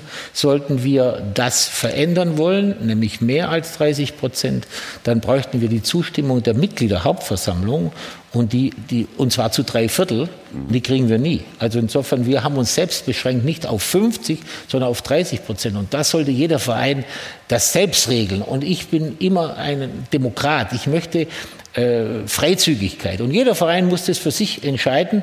Und dass jetzt da in Frankfurt bei der DFL oder da entschieden werden soll, wie sich äh, Hannover 96 oder Fortuna Düsseldorf refinanziert, das halte ich für falsch. Und viele warnen ja auch, dass die Bundesliga den Anschluss an Europa verlieren wird, wenn sie halt so weitermacht wie bisher, wenn sie auch alten Zeiten nachhängt. Es gibt natürlich immer wieder auch schlechte Beispiele.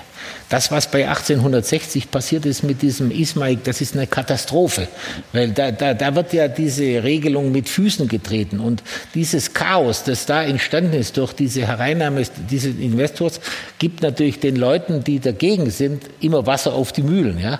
Weil da weiß ja die linke Hand nicht, was die rechte macht. Und insofern gibt es leider hier ein ganz schlechtes Beispiel, auf das die immer hinweisen können, was für die Sache von der, von der Argumentationskette her sehr schlecht ist. Die Gegenbeispiele sind aber die Investitionen in anderen Ligen. Ich habe mir das mal aufgeschrieben. Die Bundesliga hat jetzt 400 Millionen in der neuen Saison bisher investiert. England 1,3 Milliarden, Italien eine Milliarde, Spanien 700 Millionen.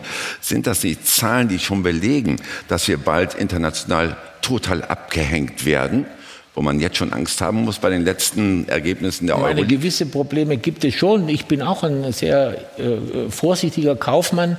Ich möchte auch nicht, dass man hier äh, fremde Investoren haben, die alles zu sagen haben. Man muss über Konstruktionen der Stimmrechte versuchen, dass äh, der Verein weiterhin das Sagen hat. Aber die Möglichkeit äh, zu geben, es gibt ja prima Beispiele, auch in Deutschland, Bayer Leverkusen, VfL Wolfsburg oder TSG Hoffenheim mit Dietmar Hopp. Das sind ja Beispiele, wo, die, wo, die, wo, wo Gesellschaften oder hier ein Privatmann im Prinzip mehr hat als 50 Prozent.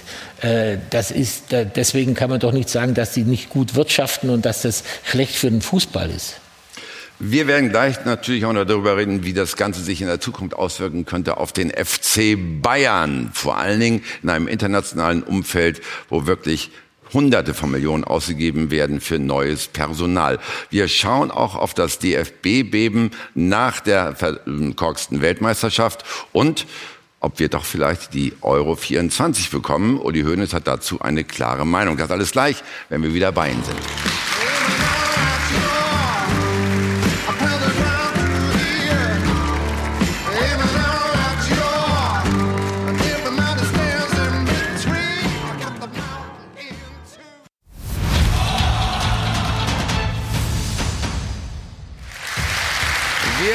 Zurück bei Roncora der Fußballtalk und reden mit Uli Hoeneß, dem Präsidenten des FC Bayern München. Ein Thema der Transferwahn in Europa und wie der deutsche Rekordmeister damit umgeht. Also Uli, warum denken Sie, dass trotz Ablösesummen von 222 Millionen, mit denen der FC Bayern nicht mithalten will, dass Sie trotzdem konkurrenzfähig bleiben in Europa innerhalb der Champions League? Also wir haben ja im letzten Jahr äh, unter Jupp Heynckes bewiesen, dass wir auf Millimeter äh, an den Spitzenvereinen dran sind. Wir haben Paris in München geschlagen, wir haben äh, gegen Real Madrid, wenn man ehrlich ist, waren wir die besseren Mannschaften über die zwei Spiele. Ja? Mhm. Und äh, die haben immerhin dann die Champions League gewonnen. Also wir haben doch bewiesen, dass man mit einer vernünftigen Transferpolitik, dass man das Geld beieinander hält. Wir, wir werden jetzt nächste Woche oder nächste Woche, glaube ich, unser Jahresergebnis bekannt geben. Das wird wieder mit einem ordentlichen Gewinn äh, äh abschließen. Und wie viele Vereine gibt es noch, die Gewinne machen? Und das halte ich einfach für das Wichtigste, dass man nicht auf Kosten anderer Steuerzahler oder, oder auf äh, Kosten von irgendwelchen Besitzern dieses Fußballgeschäft betreibt. Und ich muss ehrlich sagen, es macht mir oder uns allen extrem Spaß, mit, mit unseren Möglichkeiten erfolgreich zu sein.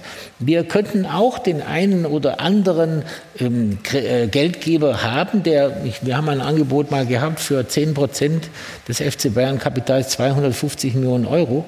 Aber das haben wir nicht machen wollen. Weil wem war das? Das war ein, äh, ein Geld aus Russland. Mhm. Und wir, wir wollen, dass äh, unsere Politik so weitermachen, wie wir das äh, bisher gemacht haben. Und es ist eine große Herausforderung für uns, mit unseren Möglichkeiten die Großen zu ärgern. Und ich glaube, das macht auch viel mehr Spaß. Bei Geld aus Russland fällt mir natürlich nur Gazprom an, ein. Das lassen wir mal so hingestellt sein. Nein, oder? das war nicht Gazprom. War nicht Gazprom. Haben wir das auch erledigt. Aber äh, ist es nicht einfach auch so, dass der Fan, dass das Volk Superstars sehen will, Ronaldo, Neymar, Messi, Mbappé, muss der FC Bayern sich nicht da auch einmal oder muss der FC Bayern nicht da auch mal einstimmen in den Gesang? Nee, müssen wir nicht. Warum nicht? Weil ich muss ehrlich sagen, ein Fußballspieler, der 200 Millionen kostet, der 50, 60, 80 Millionen im Jahr verdient, also das kann ja der FC Bayern irgendwann machen, aber ich mache das nicht mit. Da kriegen Sie aber nicht mehr.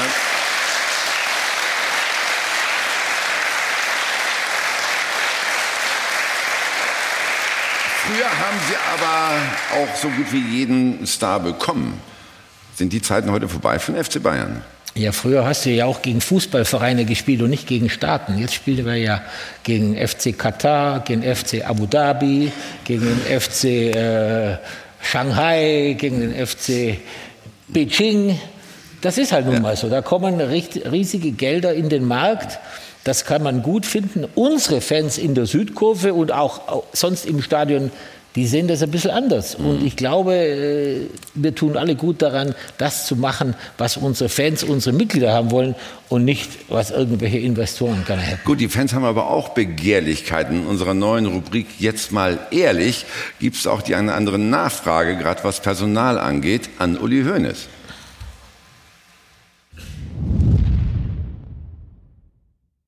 Hallo Uli Hoeneß. Warum haben Sie nicht Ronaldo verpflichtet? Ja, das ist eine ganz gute Antwort, weil äh, ich äh, Ronaldo als Fußballspieler extrem schätze. Äh, der ist ein Spieler, der über 10, 15 Jahre absolute Weltklasse verkörpert hat. Aber man darf nicht vergessen, dass er, glaube ich, 34 Jahre alt ist, dass er über 100 Millionen Ablösesumme gekostet hat dass er mehr als 50 Millionen im Jahr verdient. Und ich muss ehrlich sagen, für einen Spieler, der 34 Jahre alt ist, werden wir das nie machen. Dieses Vergnügen hast du für ein, zwei, drei Jahre und dann ist es vorbei. Und das ist äh, für mich oder für uns nicht die richtige Politik. Bei Juventus ist es ein bisschen was anderes. Da steckt der Konzern Fiat dahinter. Die werden für ihren Jeep, für ihre Autos damit richtig werben. Das ist eine Marketingmaßnahme und muss nicht unbedingt eine sportliche äh, Maßnahme sein. Der FC Bayern ist aber ein Fußballverein und kein Automobilkonzern. Und deswegen müssen wir da ein bisschen anders denken. Gut, und trotzdem. Trotzdem wird die Bundesliga kein äh, toller Platz mehr sein für Superstars in der Zukunft. Aber jetzt stellen Sie sich mal vor, wir würden den Ronaldo auch noch kaufen, hm. wenn man nicht mit 25 Punkten vorspringt, sondern mit 35. Wollt ihr das? also, Darum geht es ganz gar nicht. Ja, doch, nein, doch, nein. Das, äh, das, ist doch, das ist doch diese Schizophrenie in unserer, in unserer Diskussion in der Öffentlichkeit. Da heißt es immer, äh, äh wie, wie kann man dem FC Bayern endlich beikommen und gleichzeitig sollen wir noch für 400 Millionen Spieler kaufen. Dann kommt ihr euch uns alle nie, nie an uns vorbei. Und das kann es doch auch nicht sein. Äh, also ich bin ja gar nicht mit dem Boot da, aber die anderen ja, Vereine ja, meinen Sie. Ja. ja. Äh, aber auf der anderen Seite ist ja auch, auch so, dass äh, der FC Bayern halt in der Champions League wettbewerbsfähig sein möchte oder bleiben möchte. Sind ja. Gut, noch, ja, aber jetzt Halbfinale, okay. Nur irgendwann ja, aber was, was gibt es außer Halbfinale? Finale, Finale und Sieg. Ja, gut, also ich muss Ihnen ehrlich sagen, vor, vor dem Sieg 12, äh, 2013 mhm. haben wir über zehn Jahre nicht, ja. äh, waren wir nicht im Finale beziehungsweise haben es gewonnen. Also man muss ein bisschen bescheidener werden. Was machen dann die Vereine, die nie in ein Champions League Finale kommen? Mhm. Ist, ich sage noch einmal, ich möchte Champions League Sieger werden, ich möchte die Champions League Finale erreichen, aber ich möchte das nicht auf, mit Schulden erkaufen und nicht von irgendeinem Mann äh, Abhängigkeit ab, abhängig sein, der heute Fußball investiert und übermorgen in Pferde. Und, und das kann es nicht sein.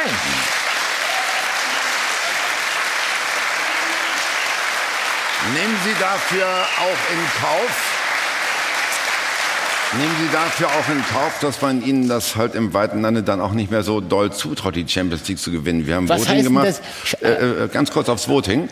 28 Prozent trauen euch nur noch zu, die Champions League zu gewinnen nächstes Jahr ich weiß gar nicht, ob das das, das Maß aller Dinge sein ist. Wir müssen unsere Fans, unsere Mitglieder zufriedenstellen mit einem möglichst großen Erfolg, aber das Gesamtpaket, nämlich, dass man das alles seriös und ordentlich wirtschaftlich hält, das halte ich für wichtiger, als die Champions League zu gewinnen. Ich kann mich entsinnen, vor vielen Jahren hat mir mal ein Journalist geschrieben, ihr müsst euch mal bei dem Herrn Tapie von Olympique Marseille lernen, wie man die Champions League gewinnt. Der hat sie nämlich damals in München mal gewonnen. Muss man den Älteren auch erklären, der war mal bei Adidas, hat den Verein übernommen, genau. ist dann unehrenhaft ausgeschieden und hat Probleme mit der Justiz dieser, gehabt. Und dieser Verein war dann nach ein paar Jahren pleite.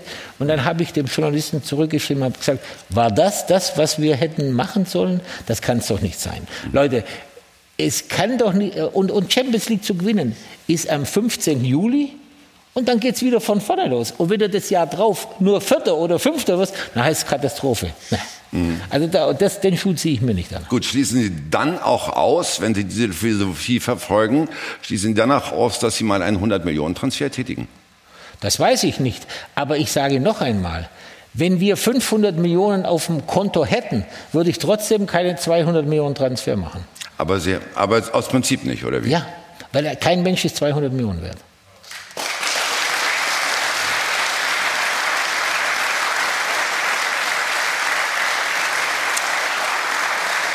Sagen wir mal so, das war jetzt ein Totschlagargument. Dagegen kann man nichts mehr sagen. Auf der anderen Seite explodieren die Gehälter. Hören Sie mal, was Julian Nagelsmann sagt zu dem, was Spieler in England verdienen können. Ein 25-Jähriger, der bei Manchester United gespielt hat, lacht über die Angebote von Bayern München, weil er das Münchner Jahresgehalt in England in einem halben Jahr verdient. Ja, da haben wir es, Uli. Da sieht man, dass der, der Julian die Gehälter von Bayern München nicht kennt.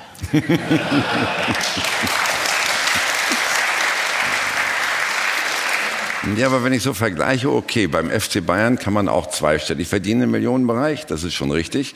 Aber da müssen es schon Superstars sein, die halt so viel auf äh, ihr Konto bekommen. Weil in, in, in äh, England bei Bournemouth verdienen Kreti und Pleti diese Gelder. Also dazu gebe ich Ihnen jetzt mal eine Zahl. Mhm. Der FC Bayern bekommt von Sky und den anderen Fernsehanstalten in Deutschland 70 Millionen im Jahr. Mhm. Ja? Und Manchester United bekommt von Sky in England 300 Millionen im Jahr. Und wenn ihr dafür sorgt, dass wir auch 300 Millionen von euch kriegen, ja,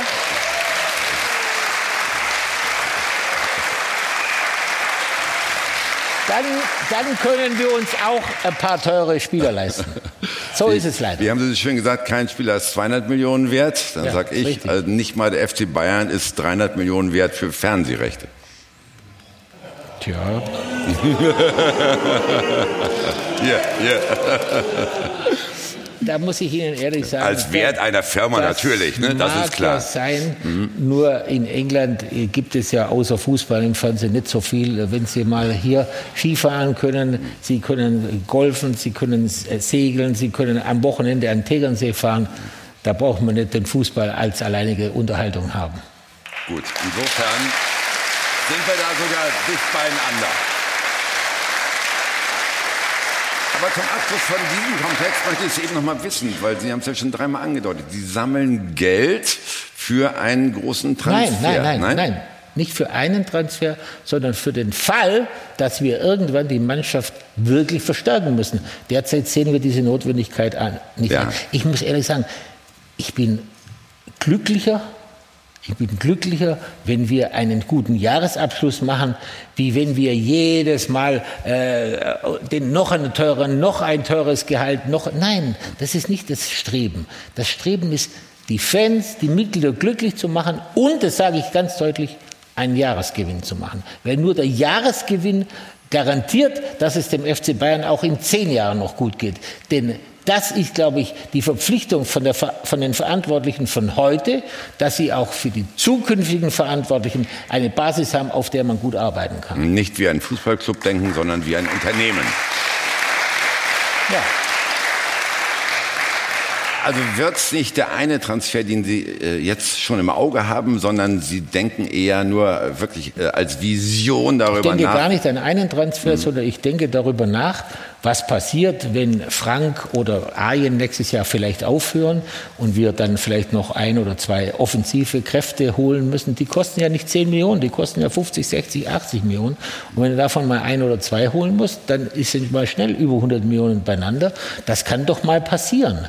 Aber es kann genauso passieren, dass jetzt demnächst bei uns irgendeiner sich, Kingsley Coman ein Superstar wird, der Knabri sich so weiterentwickelt, wie es anschaut. Das schaut sehr gut aus. Aber das kann ich doch heute noch nicht sagen. Da muss man erst mal die Saison spielen.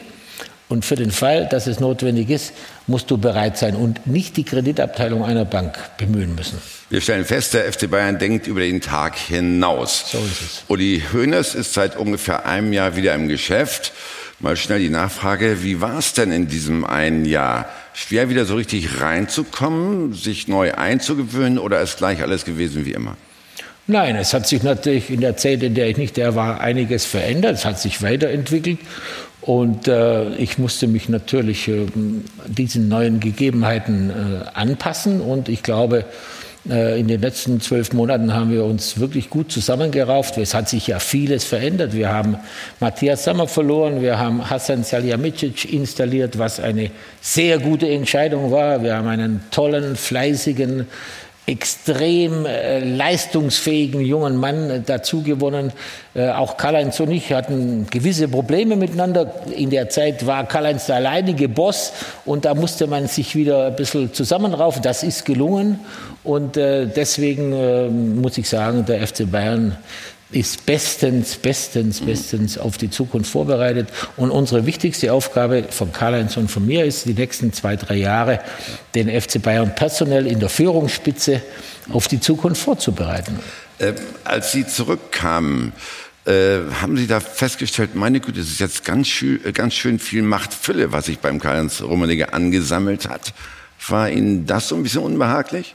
Nein, aber das ist doch klar. Wenn äh, früher sind die Leute, wenn was war, zu zwei, zu zwei Leuten gekommen, dann sind sie über zwei Jahre äh, nur zu einem gekommen und da hat sich natürlich alles fokussiert auf auf, de, auf Karl-Heinz und äh, ich meine, dass es dem FC Bayern gut tut, wenn er wenn er auf zwei Schultern getragen wird. Das wird auch äh, unsere Aufgabe sein, in, in Zukunft äh, den Verein auf zwei Schultern zu tragen. Es muss ein starker Vorstandsvorsitzender sein und ein starker Präsident, der Aufsichtsratsvorsitzender ist. Diese zwei Positionen sind ja für den FC Bayern sehr, sehr wichtig und ich glaube, das wird die, die, die ganz entscheidende Frage sein, ob wir zwei Leute finden, die in unserem Sinne oder auch natürlich modifiziert, jeder hat seinen eigenen Stil, die aber den FC Bayern so weiterführen, wie wir das erfolgreich gemacht haben. Da gibt es ja auch andere Meinungen, die sagen, ja, das muss man ganz anders machen. Aber quod esset ad demonstrandum, das wäre noch zu beweisen. Wunderbar. Ich wollte es gerade übersetzen, aber ich habe einen Altlateiner hier an meiner Seite. Insofern war das jetzt ganz einfach. Und die hören es aber, wenn man dann kommt und äh, sieht eben, boah, ich konnte mal gut mit dem Rummenigge, das war alles toll.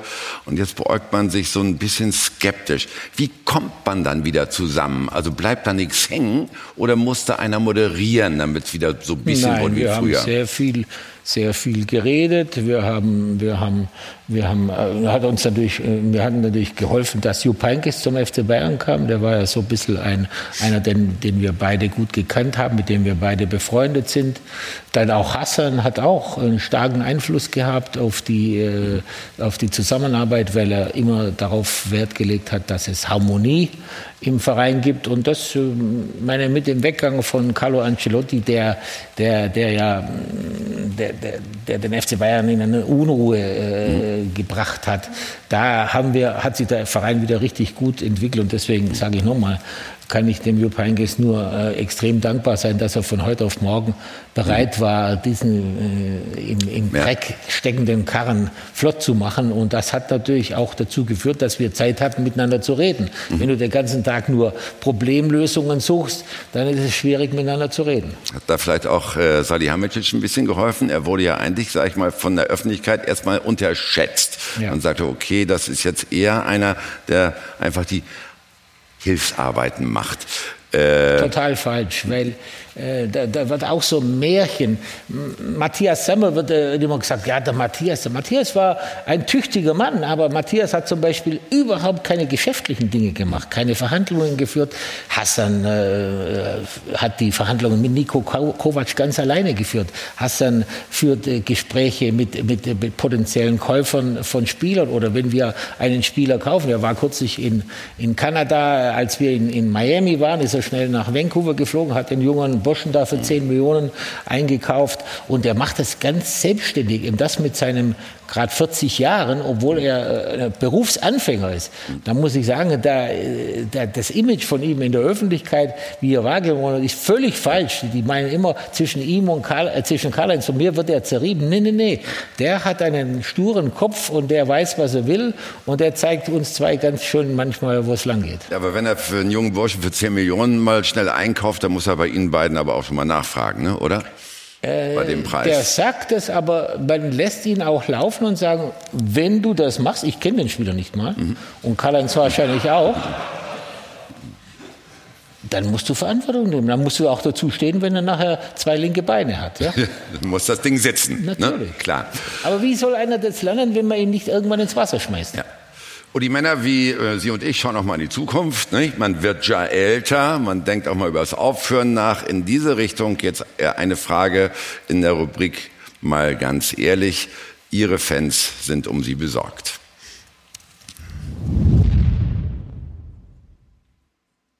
Mal eine ähnliche direkte Frage, wie lange wollen Sie ähm, für den FC Bayern denn noch aktiv sein? Wie wollen Sie rausnehmen? Wie weit wollen Sie den Hasan Salihamidzic ähm, Aufgaben übertragen und äh, ja, soweit für so den Hintergrund fungieren?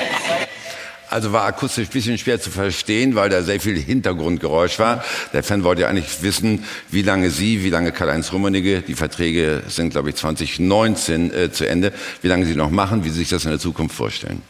Das habe ich ja angedeutet. Karl-Heinz Vertrag läuft bis Ende 19. Äh, bei, ich bin Präsident gewählt bis auch November 2019. Und das ist jetzt noch äh, eine, eineinhalb Jahre circa. Und diese eineinhalb Jahre werden wir dazu nutzen, darüber nachzudenken, ob der eine oder der andere weitermacht.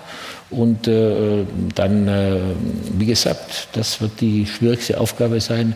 es wäre natürlich schön, wenn die Mannschaft funktionieren würde, wenn wir jetzt so richtig schönen Lauf bekämen, dann könnte man nämlich sich über die Zukunft Gedanken machen. Wenn du so hart im Tagesgeschäft äh, arbeiten musst, dass du dich um alles Mögliche mitkümmern musst, dann hat man wenig Zeit und den Kopf frei, um so wichtige Entscheidungen zu treffen. Denn man muss ja mit dem Aufsichtsrat, man muss mit dem Verwaltungsbeirat, man muss viele Gespräche führen, man muss Ganz wichtig ist es, den Verein auf eine Linie zu bringen, nicht, dass es irgendeinen Kampf innerhalb des, äh, der verschiedenen Gremien gibt. Und das wird dann die Aufgabe der nächsten eineinhalb Jahre zu sein. Das nächste wird sein für mich, dass ich Karl-Heinz mal fragen, ob er über 19 ähm, weitermacht, was ich sehr begrüßen würde. Informieren Sie uns dann, wenn es soweit ist? Da würde ich Sie sofort ja, sehr nett.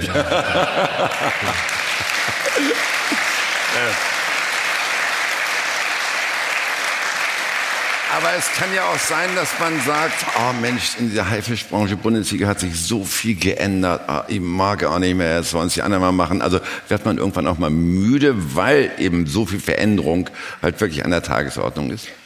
Nein, das einzige Argument, was, was, was jetzt, äh, wenn man, das mag ich schon selber. Ich habe mal gesagt, das war's noch nicht.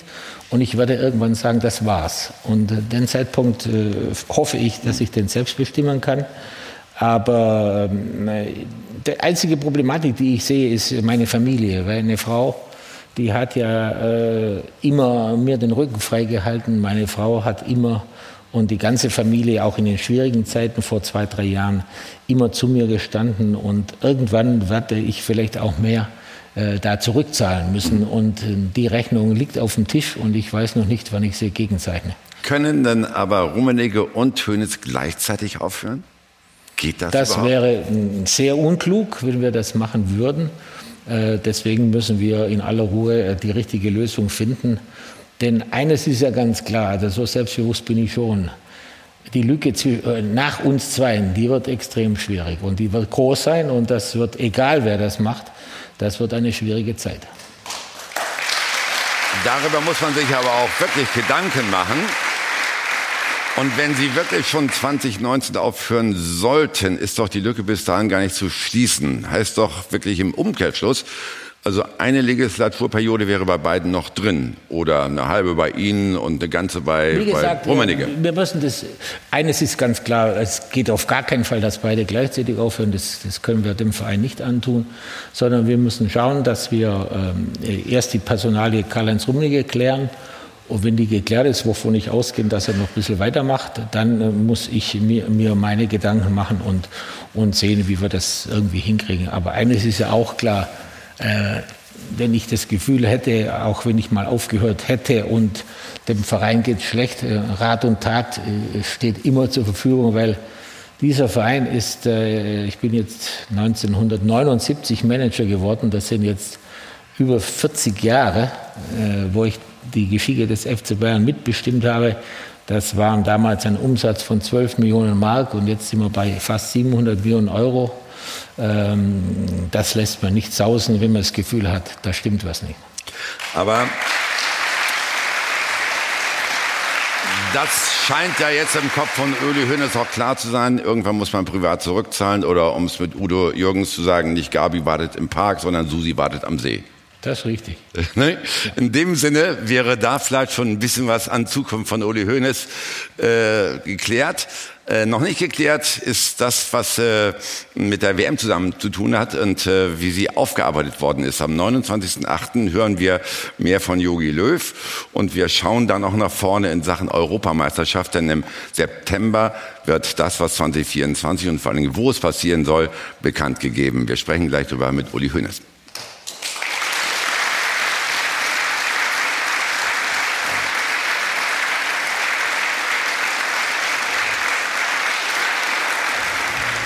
Fußball Deutschland im Sommer 2018. Das historische WM aus, ohne einen einzigen Sieg, schon in der Vorrunde. Der viermalige Weltmeister am Boden. Und wie sieht die Krisenbewältigung aus? Sie ist schnell, in den Grundzügen geregelt. Der Präsident überlässt dem Bundestrainer selbst die Entscheidung, ob er weitermachen will. Löw nimmt gern an und kündigt für die Sommermonate eine Aufarbeitung an. Ja, ich bin ein Stück irritiert und auch erstaunt über das, was man so als Krisenbewältigung äh, beim DFB jetzt betreibt, weil mir fehlt da ein bisschen so, ich sag mal, die Fußballkompetenz. Ja, ich, ich lese immer, es soll analysiert werden, vorher werden auch die ganzen Dinge schon eigentlich festgezurrt. Löw hat Fehler gemacht. Bei Manuel Neuer das Leistungsprinzip ausgesetzt. Zu sehr seinen alten Weltmeistern vertraut der jungen Generation der Confed Cup-Sieger kaum Chancen gegeben. Genau diese Spieler sollen jetzt im Zentrum des Neuaufbaus stehen, für den man eigentlich Ruhe bräuchte. Doch schon in drei Wochen wartet in der Nations League mit Weltmeister Frankreich ein dicker Brocken. Bei einem Fehlstart wäre eine erneute Löw-Diskussion vorprogrammiert. Der Neuanfang ist vorbelastet, auch weil DFB-Präsident Grindel vor der WM ohne Not mit Löw verlängert hat. In der Causa Ösil agierte er unglücklich, forderte erst Konsequenzen, knickte dann vor Bierhoff und Löw ein, um die WM nicht zu gefährden. Mir fehlte ein bisschen im Moment einfach die klare professionelle Handhabung des, der Krisenbewältigung. Und es wundert mich allerdings auch nicht, weil der DFB ist eigentlich nur noch durchsetzt von Amateuren. Der DFB, der größte Sportfachverband der Welt, sieben Millionen Mitglieder, Umsatz rund 150 Millionen Euro pro Jahr. Die Haupteinnahmequellen die Nationalmannschaft, der Profifußball. Und doch haben ehrenamtliche Funktionäre das Sagen. Ich glaube tatsächlich, dass die Zeit überfällig ist, innerhalb des DFB eine Struktur zu diskutieren, die endlich klar trennt zwischen einem professionellen, hauptamtlichen, bezahlten Management und einem Aufsichtsgremium. Im Moment steht Superminister Oliver Bierhoff allein auf weiter Flur mit einem riesigen Aufgabengebiet. Die Nationalmannschaften, das Megaprojekt DFB Akademie, dazu der Jugendbereich. Zu viel, um alles allein zu stemmen? In der frisch veröffentlichten FIFA-Rangliste ist Deutschland von Platz 1 auf 15 abgerutscht. Das Flaggschiff einer erfolgsverwöhnten Fußballnation befindet sich in der größten Krise seit der Jahrtausendwende. Und es schippert unter der identischen Führung weiter.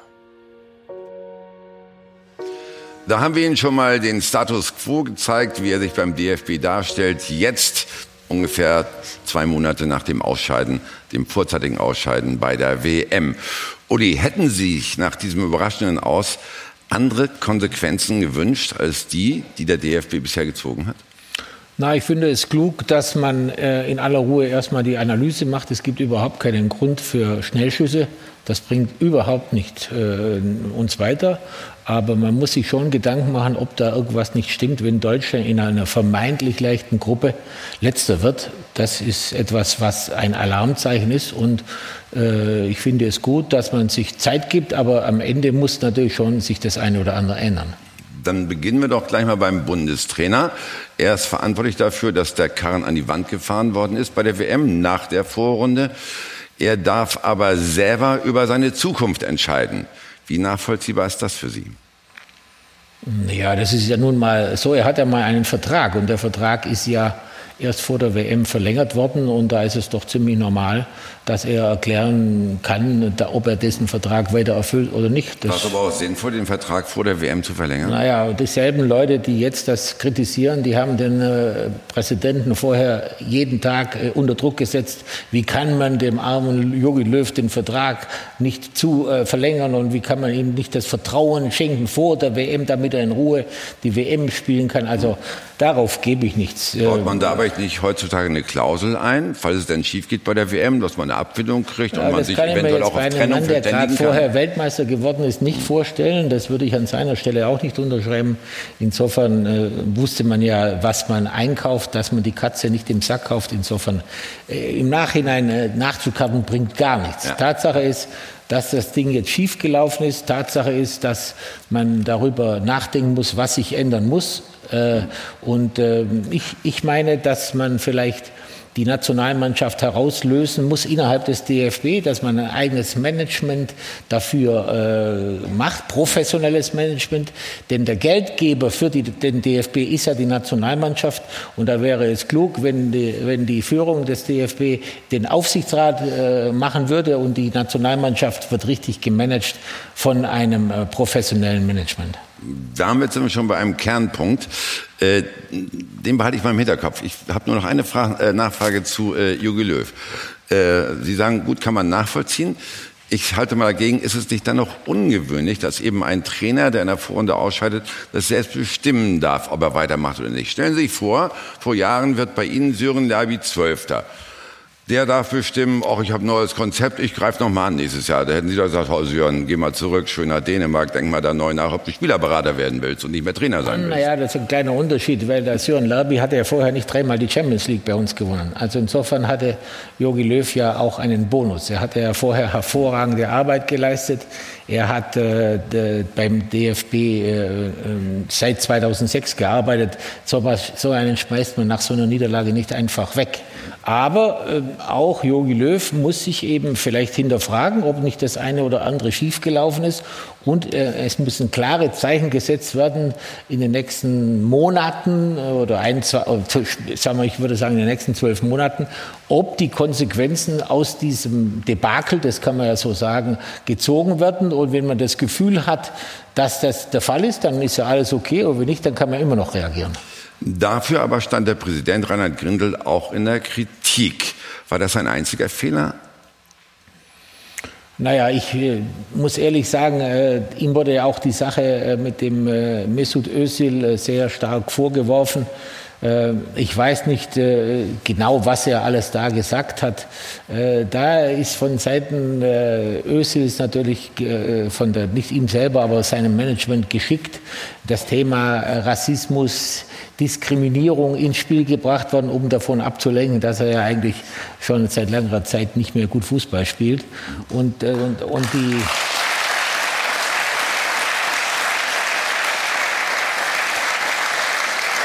Da, da wurde auch teilweise Haarspalterei betrieben. Ich fand es zum Beispiel unmöglich, dass der Bundespräsident eingeschaltet werden muss, um das Thema Gündogan und Ösel zu lösen. Also da, da, das ist mir doch ein bisschen zu hoch aufgehängt. Ja? Äh, Ich glaube, wenn ich Führungskraft bin, dann entscheide ich, ob der jetzt zur WM fährt oder nicht. Und vielleicht hätte man unter dem Aspekt, dass dieses ganze Thema Erdogan und die Bilder so hochgespielt wo- worden ist, hätte man äh, zwischen der sportlichen Führung und den Spielern darüber diskutieren sollen, ob das nicht die ganze Mannschaft dermaßen belastet, dass es klüger gewesen wäre, beide nicht mitzunehmen. Dann hätten wir uns das ganze Theater erspart. Hat da eventuell Reinhard Grindel aber auch einfach oder ist Reinhard Grindel zu sehr eingeknickt von dem Wunsch von Jürgen Löw, Özil auf alle Fälle mitzunehmen? Mein Grindel hat es ja selbst sehr kritisch gesehen, die Geschichte mit Özil. Ja, ich, ich sage ja, das, das kann man so und so sehen. Der, der Trainer muss zunächst einmal ist für die sportliche Dinge äh, verantwortlich und aus sportlichen Gründen hat er das offensichtlich äh, so gesehen, sonst hätte er ihn nicht im, im entscheidenden dritten Spiel gegen Nord Südkorea auch noch mal spielen lassen nach seinem Desaster gegen gegen äh, Mexiko. Aber die, die, die politischen und außenpolitischen äh, Fragen, die, die muss die Führung klären und die haben die meiner Meinung nach äh, lange Zeit falsch eingeschätzt und haben das laufen lassen und, und sind von den Medien schön vor sich hergetrieben worden und haben äh, schönes Thema für die Medien abgegeben und am Ende sind sie daran kaputt gegangen. Was hätten Sie denn anders machen sollen, dass Sie die sportliche Führung und auch die politische Führung des DFB dann gerade in der Causa Ösel anders machen können und sollen? Ja, ich persönlich äh, muss ehrlich sagen, ich weiß nicht, ob man, grundsätzlich war es natürlich ein Riesenfehler von den Zweien, diese Bilder zu machen. Aber wenn man da eine vernünftige Erklärung äh, anschließend ge gefunden hätte, äh, dann, äh, dann wäre das möglicherweise zu reparieren gewesen. Vor allen Dingen hätte man äh, Mesut Özil dazu zwingen müssen, dazu eine Erklärung abzugeben. Er kann ja nicht so tun, wie wenn das irgendeine Lappalie gewesen wäre. Und wenn das passiert wäre, dann hätte man immer noch entscheiden können, ob man ihn mitnimmt oder nicht. Aber ihn einfach ohne irgendeine Erklärung da äh, zu einem Staatsakt äh, hier laufen zu lassen, das war wahrscheinlich der größte Fehler überhaupt. Und der hat natürlich für die Diskussionen Tür und Tor geöffnet. Bei äh, Thema Ösel gehen Sie immer so ein bisschen aus dem Sattel. Ne? Warum ist das bei Ihnen? Warum sind Sie ja, da immer so emotional weil, geladen? Weil, weil, ich, weil ich den Spieler schon lange beobachte und weil der ein, ein, ein gut vermarktetes Produkt ist ja, von, seiner, von seiner Agentur, die ihn viel besser darstellt, wie er eigentlich ist. Und äh, der Einzige, der...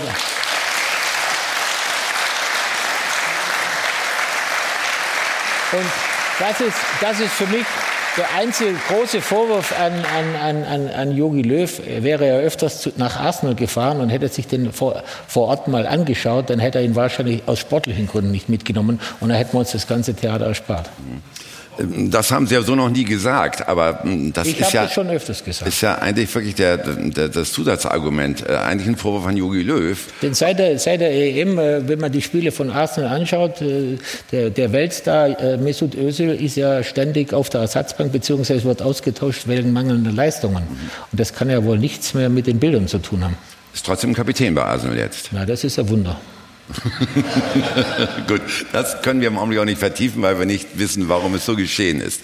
Aber unterm Strich, bevor wir nach vorne schauen, Uli, unterm Strich folgen Sie Ihrem äh, Vorstandsvorsitzenden Karl-Heinz Rummenigge, der gesagt hat, der DFB ist durchsetzt von Amateuren, auch im Zusammenhang mit dem Krisenmanagement bei der Weltmeisterschaft? Ja, aber das ist, da hat er die Wahrheit gesagt, denn das sind ja alles, alles Amateure, Amateurverbände, Amateure, Liebhaber äh, übersetzt. Tatsache ist, dass, ähm, dass es jetzt hier in der Zwischenzeit wirklich ein sehr hartes Geschäft geworden, und ist, äh, geworden ist. Und das ist jetzt gar kein Vorwurf an Herrn Grindel. Aber ich glaube, dass die Nationalmannschaft wie in anderen Ländern auch innerhalb des DFB herausgenommen werden muss in ein eigenes äh, Projekt die, die bringen das ganze Geld, die müssen gemanagt werden und ich glaube, die tun sich alle einen Gefallen, wenn sie in diese Richtung denken. Denn so wie es jetzt läuft, dass irgendwelche Leute, die sonst in den Amateurverbänden andere Probleme zu lösen haben, die können nicht mit Spielern, die 10, 20, 30 Millionen im Jahr verdienen, äh, auch äh, Entscheidungen treffen, weil wenn die die, äh, die, Ab, äh, die, die Monatsabrechnungen sehen würden, dann wird es denen schwarz vor Augen und dann können die nicht mehr vernünftig entscheiden. Gut, aber wie kann das gehen in Zukunft? Braucht der DFB also eine andere Struktur, das haben Sie schon angedeutet, aber auch andere Köpfe? Nein, nicht andere Köpfe, aber Sie müssen sich zusätzlich Rat von Profis holen. Das ist, glaube ich, der entscheidende Punkt, dass Sie die Nationalmannschaft als ein, als ein Thema betrachten, dass Sie ausgliedern wo sie zwar im Aufsichtsrat äh, die entscheidenden Leute bestimmen, aber die, die Leute können dann selbstständig bestimmen mit dem Oliver Bierhoff zusammen, mit dem Bundestrainer zusammen, wie die Geschicke der Nationalmannschaft zu laufen haben. Wie passt das damit zusammen, dass Reinhard Grindel, der DFB-Präsident, heute bei den Kollegen vom Bild am Sonntag sagt, gerade diesen Begriff die Mannschaft äh, soll es fortan vielleicht nicht mehr geben. Es muss zumindest überdacht werden. Ja, das ist muss ja man sich einfach dann doch an der Mannschaft. Hm? Über dieses Thema muss der DFB sowieso nachdenken. Das Thema, die, die Nationalmannschaft ist ja aufgebaut worden so als Konkurrenzprodukt zu der Bundesliga. Ja? Aber das muss aufhören. Äh, die Nationalmannschaft muss wieder das Aushängeschild sein im sportlichen Bereich. Die müssen uns nicht rechts und links überholen, indem sie noch mehr Werbeeinnahmen machen als der FC Bayern, sondern die müssen sich darauf konzentrieren, dass sie den Sport, den Fußball fördern. Und dazu gehört, dass zum Beispiel, wenn Deutschland gegen Kasachstan spielt, dass es ein, eine Karte nicht 80, 90 und 100 Euro kostet. Was Reinhard Grenne wohl auch schon äh, nachvollziehen die, nehmen, kann. Die nehmen pro Länderspiel zwischen 5 und 10 Millionen Fernseheinnahmen ein. Da reicht es, wenn man dann 30 oder 40 oder 50 Euro für solche Länderspiele äh, einnimmt. Und die müssen ihr, ihr, ihr, ihr, ihr ganzes Ding umdenken. Wenn Deutsch, Deutschland gegen Frankreich spielt, kann ich normale Bundesliga-Preise nehmen. Aber ich kann nicht, wenn ich gegen Färöerinseln, gegen San Marino, gegen, gegen Andorra spiele, kann ich nicht den Leuten das Geld aus der Tasche ziehen. Da brauche ich nicht wundern, wenn kein Mensch mehr kommt.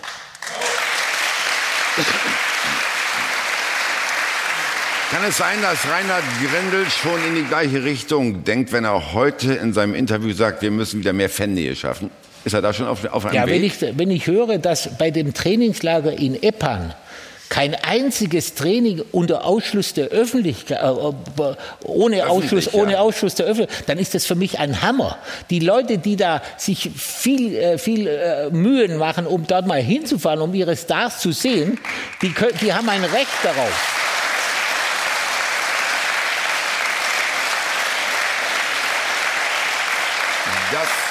Bei unserem Trainingslager in, in Rottach-Egern jetzt war jeden Tag ein öffentliches Training. Und beim FC Bayern hat der neue Trainer auch eingeführt, wenn jetzt, es ist ja Ferienzeit, wo viele Fans kämen, wäre auch jede Woche zwei, drei öffentliche Training. Aber bei uns ist leider eine Baustelle.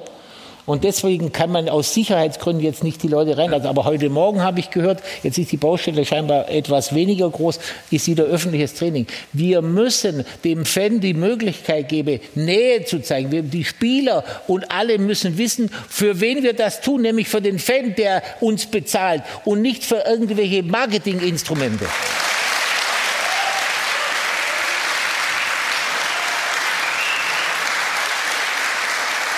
Dass es aber auch so weit gekommen ist, Uli, hat das damit zu tun, dass der Fußball total im Wandel ist. Und wie viel tragen auch die sogenannten Stars dazu bei, die halt wirklich auch jetzt über Instagram mehr kommunizieren als in Interviews oder halt, äh, ich sag mal, den, Fans kaum noch gegenüberstehen. Ja, aber das, ist, das hat man aber alles laufen lassen.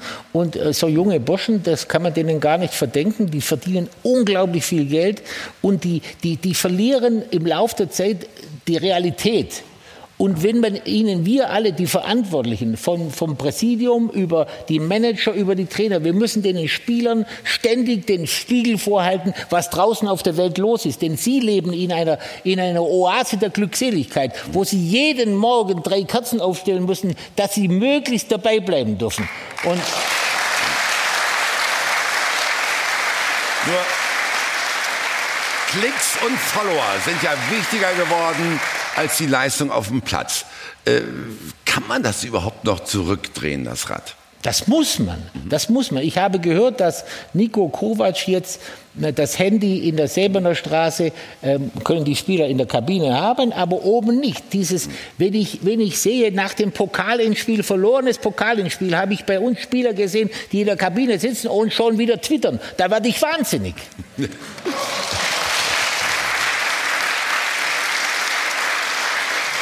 Und wenn Sie die gesamte Zeit bei der WM in Russland dabei gewesen wären, wären Sie noch wahnsinniger geworden. Da haben ja Spieler sogar ihre Friseure einfliegen lassen. Wie, Na, die haben doch eh keine Haare fast alle. Was sollen die Friseure machen? Ja. Ja, wahrscheinlich nur irgendwie modischen Scheitel rein oder sowas heutzutage. Aber wie kommt das an? Also bei Ihnen sowieso nicht so ganz gut. Wir sind ja eher Vertreter ja, ich der habe eh Ich war vorgestern, geht, der Friseur hat mir ja noch was bezahlt, dass ich gekommen bin. Aber aber wie gehen Sie damit um, um halt wirklich diese Generation wieder so ein bisschen mehr in die Spur zu bringen, damit sie eben auch die Jungs auch äh, ja, realistisch daherkommen und akzeptabler herkommen bei der Fangemeinde? Ja, wir, erstens müssen wir das alle vorleben, das ist mal Punkt eins. Und zweitens muss die Führung, und deswegen sage ich ja, Jupp Heynckes war ein solcher Trainer, der das prima vorgelebt hat und auch eingefordert hat. Und dasselbe sehe ich jetzt bei Nico Kovac. Da werden Werte vermittelt, da ist Disziplin da, da wird Pünktlichkeit eingefordert, da wird, da wird, da wird auch nach dem Training noch ausgelaufen, ausge, äh, trainiert. Die müssen, äh, ein Spieler war kürzlich da und hat gesagt, wie, wie, wie geht das, dass ich zweimal am Tag kommen soll? Ja, das, das war, das war also, dann, dann, da habe ich mir gedacht, ja, ist noch keiner gekommen, ob er nur die Hälfte verdienen will. Ja? Aber das, das, es ist, dieser Wandel muss kommen, denn nur der berechtigt die Gehälter, die wir derzeit zahlen. Nur der, wenn die Spieler sich im Klaren sind, dass außer Fußball wenig gibt und erst dann kommen die anderen Dinge. Ich habe doch nichts dagegen, wenn einer äh, zu Hause twittert, wenn einer zu Hause äh, online ist. Weißt du, da, aber dieses 12 und 15 Stunden in dieses Ding reinschauen, das macht mich wahnsinnig. Was ja der DFB dann auch bei der WM verboten hat, ja. beziehungsweise das Internet abgestellt hat. Als Folge aus dieser verkorksten WM haben Sie aber auch darüber gesprochen, dass äh, der DFB sich neu aufstellen muss. Heißt das, dass die Struktur eigentlich ähnlich ausgerichtet sein muss wie die bei einem normalen deutschen Bundesliga-Verein? Also, ja, natürlich. Also dann äh, ja, versuchen ja, die, Sie es nochmal. Die haben, die, die haben doch das, äh, dasselbe Ziel. Sie müssen sportlich erfolgreich sein und, und, und haben natürlich auch das Ziel, das Ganze zu finanzieren. Und das geht über Fernseheinnahmen, über Marketingeinnahmen. Aber die müssen, die müssen so, so, so koordiniert sein, dass sie nicht die Spieler vom Training abhalten, dass sie nicht äh, den Vereinen in die Quere kommen, weil das Hauptgeld verdienen sie ja durch Fernseheinnahmen, durch den äh, Grundlagenvertrag, wo sie aus der Bundesliga Geld kriegen. Denn die haben ja den Vorteil gegenüber der Bundesliga. Sie kriegen unsere Spieler pro Länderspiel kostenlos zur Verfügung gestellt. Wenn sich ein Spieler dort verletzt, rufen sie bei uns an und sagen, es tut uns leid, er hat sich verletzt, aber den, den Käse haben wir anschließend. Wir müssen ihn weiter bezahlen und müssen ihn schauen, dass er wieder gesund wird. Ähm, das heißt also, Sie würden sagen, also es braucht dort einen professionellen Vorstand, ein Management mit einem Aufsichtsrat, bei dem dann das durchaus... Das kann das Präsidium des DFB sein, die mhm. können der Aufsichtsrat sein, ja. aber sie müssen eine, eine Struktur schaffen, äh, wo, wo, wo ein richtiges Management der Nationalmannschaft, ja. wo das alles koordiniert wird. So, als Abschlussfrage zu dem Block interessiert mich natürlich noch, was passiert, wenn jetzt Jogi Löw trotz neuen Konzeptes, das er vorlegen will, nach dem Scheitern bei der WM jetzt auch die beiden nächsten Spiele in der neuen Nations League vernagelt. Ist das nicht ein, ein extrem großes Risiko? Also die Nations League interessiert mich überhaupt nicht. Aber stellen Sie mal ich vor, weiß gar nicht, was es ist. Das ist neuer Wettbewerb. Ja, ich erkläre Ihnen das nachher mal beim Essen. Ja, Nein, aber spielen wir gegen Frankreich und gegen Holland. Das, das sind, sind Freundschaftsspiele. Ja, aber es hat auch damit zu tun, da kann sich einer für die nächste Europameisterschaft direkt qualifizieren, über die Nations League zum Beispiel. Da wird schon ein Anreiz gestellt. Man kann auf- und absteigen. Das dauert länger, bis wir das verstanden haben. Ich habe mich lange damit befasst, aber das ist die UEFA, die wollten einen neuen Wettbewerb schaffen. Nur, ich wollte ja nur wissen in Sachen Jogi Löw, ist es nicht riskant zu sagen, hey, du mach noch vier Jahre und nach den nächsten beiden Niederlagen nein, nein, regt meine, sich ein nein, Widerstand nein, im Lande. Nein, es ist ja so, in zwei Jahren ist eine Europameisterschaft und, und, dann, und bis dahin muss er eine neue Mannschaft aufgebaut haben und wenn er bis dahin es nicht schafft, die Mannschaft wieder in Schwung zu bringen, dann wird er von sich aus kommen und sagen, das war's, ist doch ganz klar. Der wird doch jetzt nicht vier Jahre äh, äh so dahin äh, dämmern, bis, bis ihm irgendeine Idee einfällt, sondern der wird jetzt hart arbeiten, wie ich ihn kenne, dass er jetzt zwei Jahre lang dieses neue Konzept umsetzt. Und wenn es nicht funktioniert, würde er sagen, Arrivederci. Das nehme ich mit in mein Nachtgebet und verweise Sie darauf, dass wir gleich mit Uli Hoeneß nochmal wiederkommen in unserer beliebten und bewährten Rubrik Was wäre, wenn das Leben findet doch im Konjunktiv statt? Oder wie Lothar Matthäus sagen würde, wäre, wäre Fahrradkette.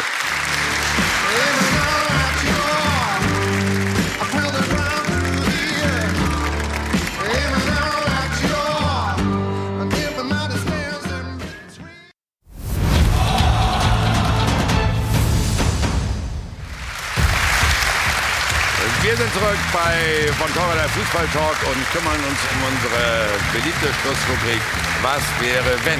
Fünf Fragen an Uli Hoeneß, fünf knackige Antworten. Beginnen wir doch mal mit der neuen, neuen Medienwelt und Social Media World. Uli. Also Frage eins: Wenn ich mir einen Twitter-Account zulegen müsste, dann? Würde ich mir Herrn Trump als Berater suchen. aber, aber nicht, weil ich wissen will, wie man es macht, sondern wie man es nicht macht. Wäre da vielleicht, wenn man wissen will, wie man es macht, Ihr Freund Horst Seehofer die geeignetere Persönlichkeit? Der legt sich sowas jetzt auch zu. Ehrlich, habe Ja. ich noch nicht gewusst. Ja, müsst ihr mal telefonieren. Aber da die Gefahr überhaupt nicht besteht, dass ich mir einen Twitter-Account zulege, ist die Frage sowieso erledigt. Ich äh, bin auch nicht unbedingt bei Twitter. Äh, insofern sind wir uns da einig. Wenn ich einen Wunsch frei hätte, dann Würde ich mir wünschen, dass äh, alles so ist, wie es jetzt ist. Ich bin nämlich glücklich. ist das privat oder auch beruflich? Alles. Sowohl als auch. Ich habe das Gefühl, äh, zu Hause ist alles okay, alles sind gesund. Weiß Ihre Frau davon? Ja, ich glaube schon. Und beim FC Bayern habe ich das Gefühl, dass wir vor einer tollen Saison stehen. Gut, aber wenn man sagen würde, auch komm einmal noch die Champions League und dann könnte ich irgendwann mich beruhigt zurücklehnen, das wäre doch was. Sie, äh, um mich glücklich zu machen, ist es nicht nur vom Fußball abhängig. Ich würde mir wünschen, dass zum Beispiel in Syrien die Leute wieder glücklich werden, dass die Leute, dass es dort einen Aufbau gäbe, dass wir endlich in Deutschland mal wieder Ruhe in die Politik kriegen würden, dass wir, dass wir endlich mal begreifen, wie gut es uns alle geht und dass wir morgens, wenn wir aufstehen, merken, dass wir in Deutschland aufwachen und nicht in Aleppo. Führt mich automatisch zur nächsten Frage. Und die heißt, wenn ich daran denke, wovor ich mich fürchte, dann? Ja, dass wir ähm, in- der Landtagswahl im Herbst ein politisches Chaos kriegen, nämlich wenn die AfD mehr als 10 Prozent kriegt, das wäre für mich eine Katastrophe. Kommen wir zurück aufs Sportliche, semisportlich. Wenn Mesut Özil mich zum Essen einladen würde, dann? Würde ich selbstverständlich hingehen, aber ihn einladen. Ja, aber hat er es so nötig? Nein, aber da ich ihm ja die Meinung sage, äh, wäre es besser. wäre,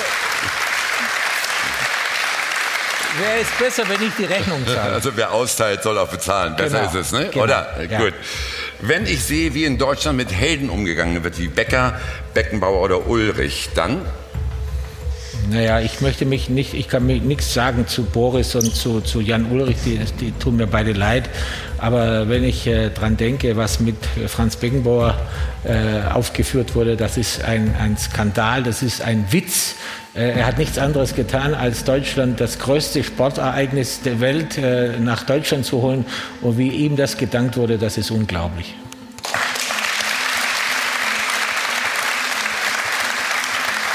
Die haben Sie eigentlich noch Kontakt zu Franz? Wie geht's ihm? Er war ja mal ein bisschen erkränkelt, ein bisschen, hat ein paar Zu Herzprobleme. Franz habe ich einen sehr guten Kontakt. Er hatte ja sowohl eine Herzoperation als auch eine Hüftoperation. In beiden Fällen war er am Tegernsee in der Reha.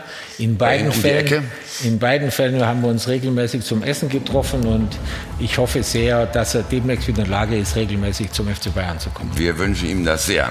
Und Ihnen ein großes Dankeschön. Das war ein bezaubernder Vormittag mit Uli Hoeneß. Klartext für den Präsidenten des FC Bayern.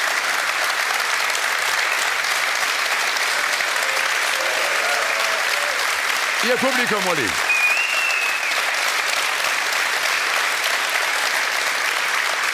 Ich darf Sie hier im Studio verweisen und auch Sie zu Hause, liebe Gäste, dass es am nächsten Sonntag dann äh, wieder Von Torra den Fußballtalk gibt. Erster Spieltag der Bundesliga mit illustren Gästen. Unter anderem ist bei uns Marco Bode, Europameister 96 und Aufsichtsratsvorsitzender von Werder Bremen. In dem Sinne, Dankeschön. 12.44 sind wir runter vom Hof. Pünktlich auf die Sekunde. Schöne Woche. Danke, Uli. Danke.